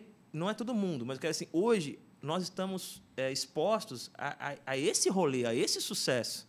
Do tipo, como eu queria que um cantor do universo secular cantasse uma música minha, igual fulano cantou a música de tal pessoa. A gente vai sendo seduzido e eu não estou dizendo que isso é errado, mas vamos sendo seduzidos para outras metas, para outras coisas que vão cada vez mais se relacionando com a gente e não com o nosso ministério. Vai ficando cada vez mais voltado para a possibilidade de, mano, eu, eu, eu quero ser uma referência, mas referência de quê, para quem e por quê? Ah, eu quero ser uma referência de sucesso. Então, referência de sucesso, qualquer pessoa pode ser. Ou melhor, pode querer ser jogador de futebol, médico, Agora, eu quero ser uma referência no sentido de que quem se encontrar comigo vai sentir a minha sede por Deus. Aí, mano, isso é outra coisa. É a diferença da gente se espelhar num influencer da terra e um influencer do céu, né? É. Quem tem influência na terra e, cara, mano, eu quero isso aqui. E é notório o que você falou sobre o Ademar, sobre outros. Era A incrível. influência que a pessoa tem do céu, cara. De trazer a gente para esse desejo. Esse desejo de, cara, eu- Exato. eu quero E ser não esse era canal. um, um imitar ou ser como por, por querer ter o resultado, é porque te influenciava Sim. mesmo. Cara, mas a nossa geração é, é outro rolê mesmo. Essa atual geração, esse tempo que a gente está vivendo. Cara, é, na minha época de adolescente, assim, o que mais me brilhava os olhos dos- e dos meus amigos, talvez pelo nosso rolê e tal, mas dentro dos retiros, acampamentos, é, vigílias e tudo mais, era olhar um cara, tipo, o hype era um cara que chegava e o cara carregava uma atmosfera tão do céu, cara, que você falava assim, velho, eu quero, quero, quero ter isso, cara. Tipo, eu quero quero ter ter essa essa intimidade unção. com Deus. Eu quero, cara, ter essa lágrima nos olhos, cara. Eu quero amar Jesus igual esse cara ama. Cara, eu tô sentindo tão Deus porque, cara, esse cara é amigo de Deus, velho. É isso que eu quero. E a ascensão da internet eh, fez com que as duas formas que as pessoas tinham voz era só através de uma gravadora ou através de uma igreja. E a internet e o YouTube é, acabou com essas duas coisas. Democratizou. Democratizou. É, em partes, até bom a questão das gravadoras, sim. É, pela, pela questão de todo o monopólio que sempre teve. Algumas continuam com muita saúde e tal. É, mas a outra parte é que muitas pessoas estão sendo voz em uma igreja, né? Sim. Não, não, não, não é voz lá dentro e não, não está sendo enviado por lá, não tem vida lá dentro. Então, essa é a parte complicada também. Isso aí. Muito bom. Muito, muito, muito bom. E os seus livros? Os seus. Quantos, quantos livros você tem? Um só? Errei agora. Eu escrevi um livro sozinho e outro, outros dois em comunidade. Eu escrevi um livro chamado Entre, Nu- Entre Nuvens e Pó, Minhas Frases, que foi o resultado da minha experiência no Twitter né, e no Face. Na- época que era febre, isso 2010, sei lá, é, 2011, eu escrevia muito no Twitter, muito. E eu tinha, na época, muita interação, muitas frases que de impacto e tal. Pelo menos eu achava que era de impacto.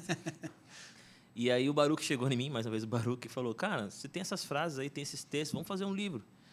Aí a gente dividiu em setores a igreja, família, amizade. E são várias frases sobre essas, essas, essas esferas da vida. E eu escrevi duas poesias e escrevi alguns textos soltos. Aí juntou tudo, formou um livro. Não tem mais, não existe mais. Você só não estudou filosofia por, por acidente mesmo. Por quê? Porque você tem esse lado muito filósofo, né, cara? De colocar umas frases para fazer a gente pensar mesmo, de verdade. É, eu, eu- cara, eu gosto muito de escrever, mano. É- se alguém perguntar o que eu mais gosto de fazer nessas realidades dos talentos aí, do- é escrever. É o que eu mais gosto. E é o que mais eu consigo mensurar resultados, assim. Eu me lembro que nesse dia aí que eu fui em Assis, é, eu tinha um, um projeto que chamava Sexta com Deus. Então, toda sexta-feira eu abria o Twitcam lá e era a galera que acompanhava as frases. Abria Twitcam e fazia uma devocional. Aí cheguei na, em Assis, estava indo para cantar uma, uma, uma senhora, uma moça. Estava sentada na cadeira assim, dava para perceber que ela estava com alguma dificuldade de, de locomoção. Ela me parou. Vem cá, eu queria falar com você. Falei, claro. Queria te agradecer. Falei, porque faz não sei quanto tempo, que eu vou fingir aqui um número exato, mas faz um, um tempo X que eu não consigo sair de casa. Eu tive uma questão de saúde e eu, eu fiquei sem lo- me locomover, sem me mover por um bom tempo. Fiquei em casa e a minha igreja foi a Sexta com Deus. É, Era toda sexta a gente estava ali. Nessa época não tinha transmissão de Uhum. YouTube, nada disso. Então era, era, ela pegava a Bíblia, dava horário, ela pegava a Bíblia e ficava ali esperando. E tudo porque ela criou uma identificação por conta dos textos. Então hoje, a maior parte das pessoas que estão no meu Instagram, por exemplo, nem sabem que eu canto. Eu acho que 70% que está lá não tem ideia que eu canto. Eles estão lá por causa dos textos. Um lê um texto, falou para o outro, ah, vou acompanhar. Então eu escrevi esse livro, que foi a reunião do que eu produzia na internet, e um amigo meu chamado Daniel Coelho, ele teve uma ideia de pegar... O Coelho de Rio Preto? É, ele mesmo. O Dani Coelho, irmão do. Exato. Ah, como que é o nome dele, velho? Ah, o irmão dele colava muito com a gente lá. É. Daniel, Daniel Coelho pregou no, no ponto alto já várias já pregou vezes. no ponto alto várias Era vezes. do JV na estrada lá, Ele né? mesmo. Cara, ele manda muito, bem, Muito. velho. Daniel é parceiraço, amigão. E aí o Daniel teve uma ideia, né? Ele, lendo a Bíblia, estudando, percebeu que a multiplicação dos pães e peixes é um dos textos que estão contidos nos quatro evangelhos. Todos os evangelistas falam dessa experiência. E ele começou a entender que se os quatro enfatizam tanto esse episódio é porque é al- algo muito central aí para a gente aprender. e tal. Ele teve a ideia, ó, vou pegar, acho que foram dez, vou pegar dez pessoas, alguns mais próximos, outros não tão próximos, e eu vou propor que cada um tenha um olhar sobre a multiplicação do pães, dos pães. Cada um vai falar de algum tom. O meu foi sensibilidade, o outro foi sinais do reino de Deus, o outro foi serviço. E aí lançou esse livro, que é um livro com E tira muita coisa dali, muita né, cara? coisa, muita Manda coisa. que eles se assentem. Exatamente. Já é uma organização para poder se viver o, o milagre, o sobrenatural Sim. ou tudo mais. E além disso, um A pastor gratidão pastor que gera que- multiplicação. Um pastor que eu amo muito, ele disse assim, né? Que quando Jesus pede que eles se dividam em grupos, né? De 50, sei lá, de 100, Uhum. ele transforma uma multidão numa comunidade. Enquanto tá É, todo mundo ali na é. multidão, tá todo mundo olhando pra frente, tá todo mundo meio É distraído. muito. eu amo isso aí. Agora, cara. quando ele, ele Ah, faz assim, se juntem, eles têm que olhar um pro outro, eles estão se falando, então você transforma a multidão em comunidade. Cara, achei lindo.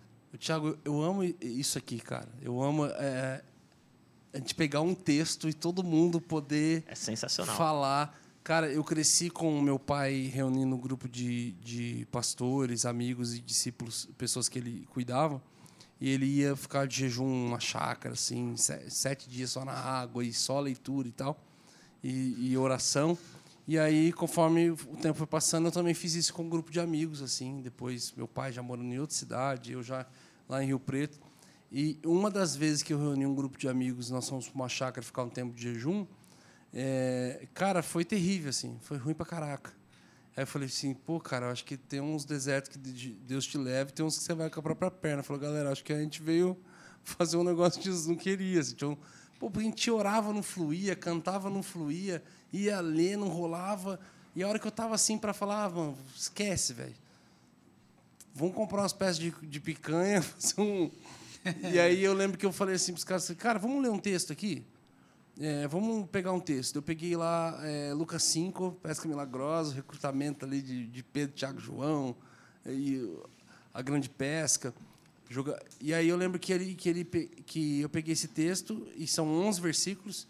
Eu falei para os meninos assim, cara, todo mundo vai para o seu canto, mano. fica lá umas horas aí, tal hora a gente se reúne, e a gente vai vir versículo por versículo, e todo mundo vai vir trazendo um ponto. Cara, eu não tinha visto isso, eu não, não tinha um exemplo de ver isso acontecer cara me marcou profundamente. assim, a gente ficou, acho que umas seis horas e meia para andar 11 versículos. E aconteceu, aconteceu de tudo ali, cara. Tipo, versículo 1, é, vendo que, que Jesus estava sendo apertado pela multidão, Pedro, Tiago e João estavam lavando suas redes. Cara, a gente ficou tipo uma hora só nesse versículo. Que os meninos começaram a trazer contexto. Galera, eu pesco com meu pai. Você só lava a rede quando você termina. A gente conhece o contexto dali para frente. Eles não tinham terminado. Eles tinham desistido. Aí começou a trazer um ambiente de desistência. E como eles encontraram Jesus num ambiente de desistência pessoal e tal. Outro já trouxe. Cara, a coisa mais louca desse texto para mim é que é vendo que Jesus, ou seja, eu estou vendo o que Jesus está fazendo, mas eu não estou lá no meio do que ele está fazendo, eu só estou vendo de longe. E essa, cara, foi o retrato da minha vida durante muito tempo. Existe uma forma de você ver e ler aquilo que ele fez e uma forma de você participar do que ele está fazendo. Cara, outro já, cara, foi tão rico que cada um trouxe. E, cara, e aí nós fomos chegando, na hora que chegou no versículo 11 ou 12 ali, um dos caras falou, cara, esse versículo é o que me fez ficar. Eu falei, ficar o quê? Ele falou, cara, vou falar uma coisa para vocês, ninguém sabe. Eu tenho um chamado para o campo missionário. A gente falou, o quê? Ninguém fazia ideia. Falou, o quê? Falou, cara, eu sou um missionário que ainda não foi para o campo. E eu não fui por causa desse versículo. Eu falei, como assim? O dia que eu fui falar com a minha família, meu pai falou assim, ó, tá vendo aqui, ó? Versículo 12 fala: "E deixaram tudo e seguiram Jesus". Pedro, na verdade, deixou o filho, a companhia de pesca dele, a responsabilidade do sogro dele. Você não pode ir do nada para o campo missionário sem deixar algo para sua de segurança para sua família. Caramba, que aplicação. E aí eu falei assim pro cara, eu falei assim, velho, então o mesmo versículo que te fez ficar vai ser o mesmo que vai te fazer ir. Dele, como assim? Aí eu falei assim, cara, quando eles têm uma grande crise, a gente terminou assim aquele dia nosso. É, quando Pedro tem a maior crise de fé dele, para onde que ele volta? Eu falei, ele volta pro barco. Eu falei assim, exato, cara. Se ele tivesse afundado o barco, ele não tinha para onde voltar. Ali começou a nascer a semente da canção, Que que, mais para frente nasceu para onde eu irei se eu não tenho para onde voltar.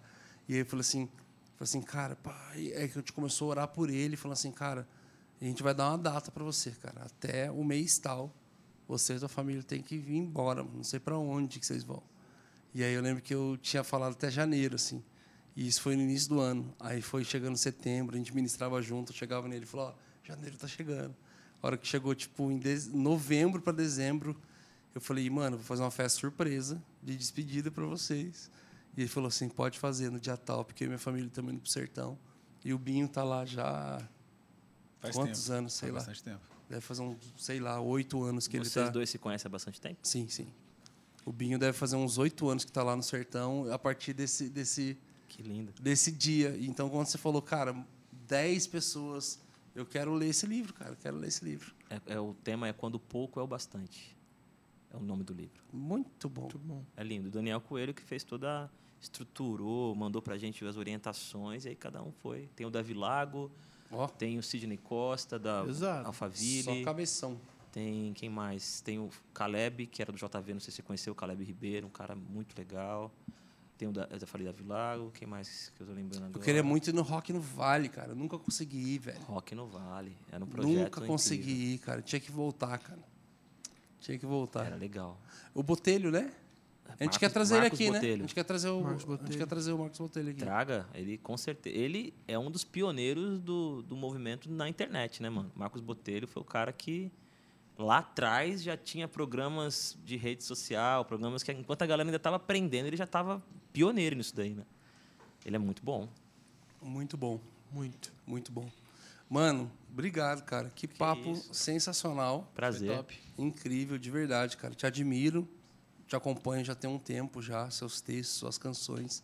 Me abençoam profundamente. Desde o primeiro DVD lá do Baruch, lá, você sentadinho. eu Falei, mano, quem que é esse tal Thiago Grulli, cara? E aí, cara, muito legal. Sua alegria, seu, seu, seu compromisso com, com o corpo de Cristo, com a família, Sabedoria. seu zelo. Obrigado, viu? Você me abençoou muito. Prazer. Muito obrigado, mano. Aprendi quatro Ih. palavras novas hoje. Exato. É, qual que é a última? É, é, é, ostrani, é, Não, deixa ele. Concha. conchanismo. Você é Como que é a palavra mesmo? Ostracismo. Ostracismo, eu tô falando ostranismo. Parece o, o, o Camaronismo. Paulo. O pastor lá de Rio Preto, lá, que era, que falava. O Rufino, mano. Paulo Rufino, né, cara? Ele inventava ele pregava umas, as palavras, cara, a igreja inventava inteira umas. ficava assim, cara, o que, que é isso? É verdade, é Tinha verdade. que pregar com. Aurélio, tinha que pregar com aquela Não, sapa. tinha umas que ele falava lá que não existia, de verdade, mano. Ele falava umas lá que não dava. Você olhar e falar, ah, pastor, essa daí você inventou. Você forçou. Ou seja, em rede mundial, Medina diz que o pastor mentia. Não. Aí vai pra Ó, um thumb. bom corte. Aí vai pra thumb. Nada além Um bom da verdade, corte. né? Ó, eu quero falar o seguinte: se você quer fazer um podcast como esse, ou a transmissão da sua igreja, ou qualquer projeto que você tiver com que vai envolver câmeras e vídeo, e você tá sem o tutu para investir, a Mr. Videomaker preparou uma coisa muito especial que agora você consegue é, fazer uma locação, uma mensalidade. É, eles têm kit com três câmeras, mesa de corte, é, eles dão suporte online, instalação. É, eles vão ajudar você a deixar pronto o seu equipamento para você gravar e transmitir o seu culto, fazer o que você precisa fazer a partir de 1.500 reais por mês. Então você consegue já dar início no seu projeto a partir de 1.500 reais por mês. Procura Mr. Videomaker. Se você também quer comprar câmeras e lentes, tá aqui na descrição. É, fala com o Marcão lá. E é isso. E muito é obrigado ao TechPix, Warbank, ao Grupo War. Muito obrigado à Loja do Morada. E muito obrigado, Brunão. Obrigado, cara. Não que fique aconteceu nesse Mas não sei. ostra. É, não fica nesse ostracismo aí, não. Sai fora, irmão. Quem vê, que, pensa. que, que é ostracismo? Ô, louco, ostra, mano. É. Isolado. É, é, é, tá relacionado à ostra, né? Que ela é sozinha. É, é um ser muito fechado. O ostracismo é, ficou ali, no, no seu Olha aí, lugar ó. isolado ali. Tá vendo? Olha aí. Sem brechas, sem, sem, sem possibilidades de, de interação, de perme- permeabilidade. A pessoa tá isoladaça. Você Ó, não, peraí, peraí. de graça. Eu tá tinha uma vendo? ideia aqui. Ele Ah. podia. Não, antes da gente ir pros membros com a música ali, ele podia terminar aqui ou recitando. Que ou, Declamando. Ou, le- ou declamando, ou lendo um dos seus textos, ou dos seus poemas, ou um- uma, uma reflexão aí, cara. Caramba. Não, Ou abrir mesmo algum teu bloco de notas aí e pô, explodir nossa mente. E dar pensar. munição pro Brunão usar numa pregação. É, só preciso de um Spark, eu já. Não, eu quero agradecer né, esse tempo que a gente está passando aqui. Foi muito legal. Para mim, pelo menos, foi bom. Obrigado, Nando, que está com a Foi gente aí, ótimo. dando essa carona top. Mas eu diria que, assim, uma das coisas mais importantes para mim foi, de fato, o contato com a poesia, com, com um olhar um pouco mais belo e mais cuidadoso com aquilo que se constrói a partir da fala. Eu acho que quando a Bíblia diz que Jesus é palavra que se fez carne, Jesus é verbo que se fez carne, Rubem Alves dizia: Jesus é poesia que ganhou corpo. Então você pode deixar uma, um- uma, uma palavra para a galera aqui sobre, sobre isso. Quando Deus ele, ele, ele cria o jardim do Éden e coloca ali Adão, e Eva também vai viver essa experiência junto com, com Adão, a humanidade, ele coloca a humanidade num jardim, ele não coloca a humanidade numa floresta. Porque floresta é natureza selvagem. Floresta é lugar hostil, onde eu tenho que encontrar o meu caminho, abrir a minha clareira, descobrir a, a minha trilha. Jardim não. Jardim é natureza com beleza que foi formada, que foi pensada por alguém. É, Jardim é natureza trabalhada no afeto para que alguém se sinta bem-vindo. Jardim é alguém dizendo para você: esse lugar foi pensado para você. Os aromas, as formas, as texturas, as cores. Então a minha fala é: nós servimos a um Deus que não apenas criou, mas nos colocou num jardim, na beleza trabalhada, na beleza pensada, naquilo que é feito nos mínimos detalhes. Ele sujou a mão de terra para que a gente pudesse sentir à vontade no lugar que ele criou para nós. Então, que a nossa caminhada com Deus seja uma caminhada de reviver essa experiência, de saber que nós somos bem-vindos. Que a nossa vida esteja sempre centrada nessa verdade. Deus nos quer. Nós não temos que chegar num lugar e convencer Deus. Nós não temos que chegar num lugar e, e, e fazer com que alguma coisa nossa abra a porta, um jeito de gritar. um Não, a porta está aberta, o lugar está pronto, a mesa está posta. E, que, a- e, com, e com o coração mergulhado nesse amor, tem espaço para nós, tem história para nós, tem comunhão para nós. A, a beleza do jardim é a arte dizendo: vocês são bem-vindos. Deus abençoe.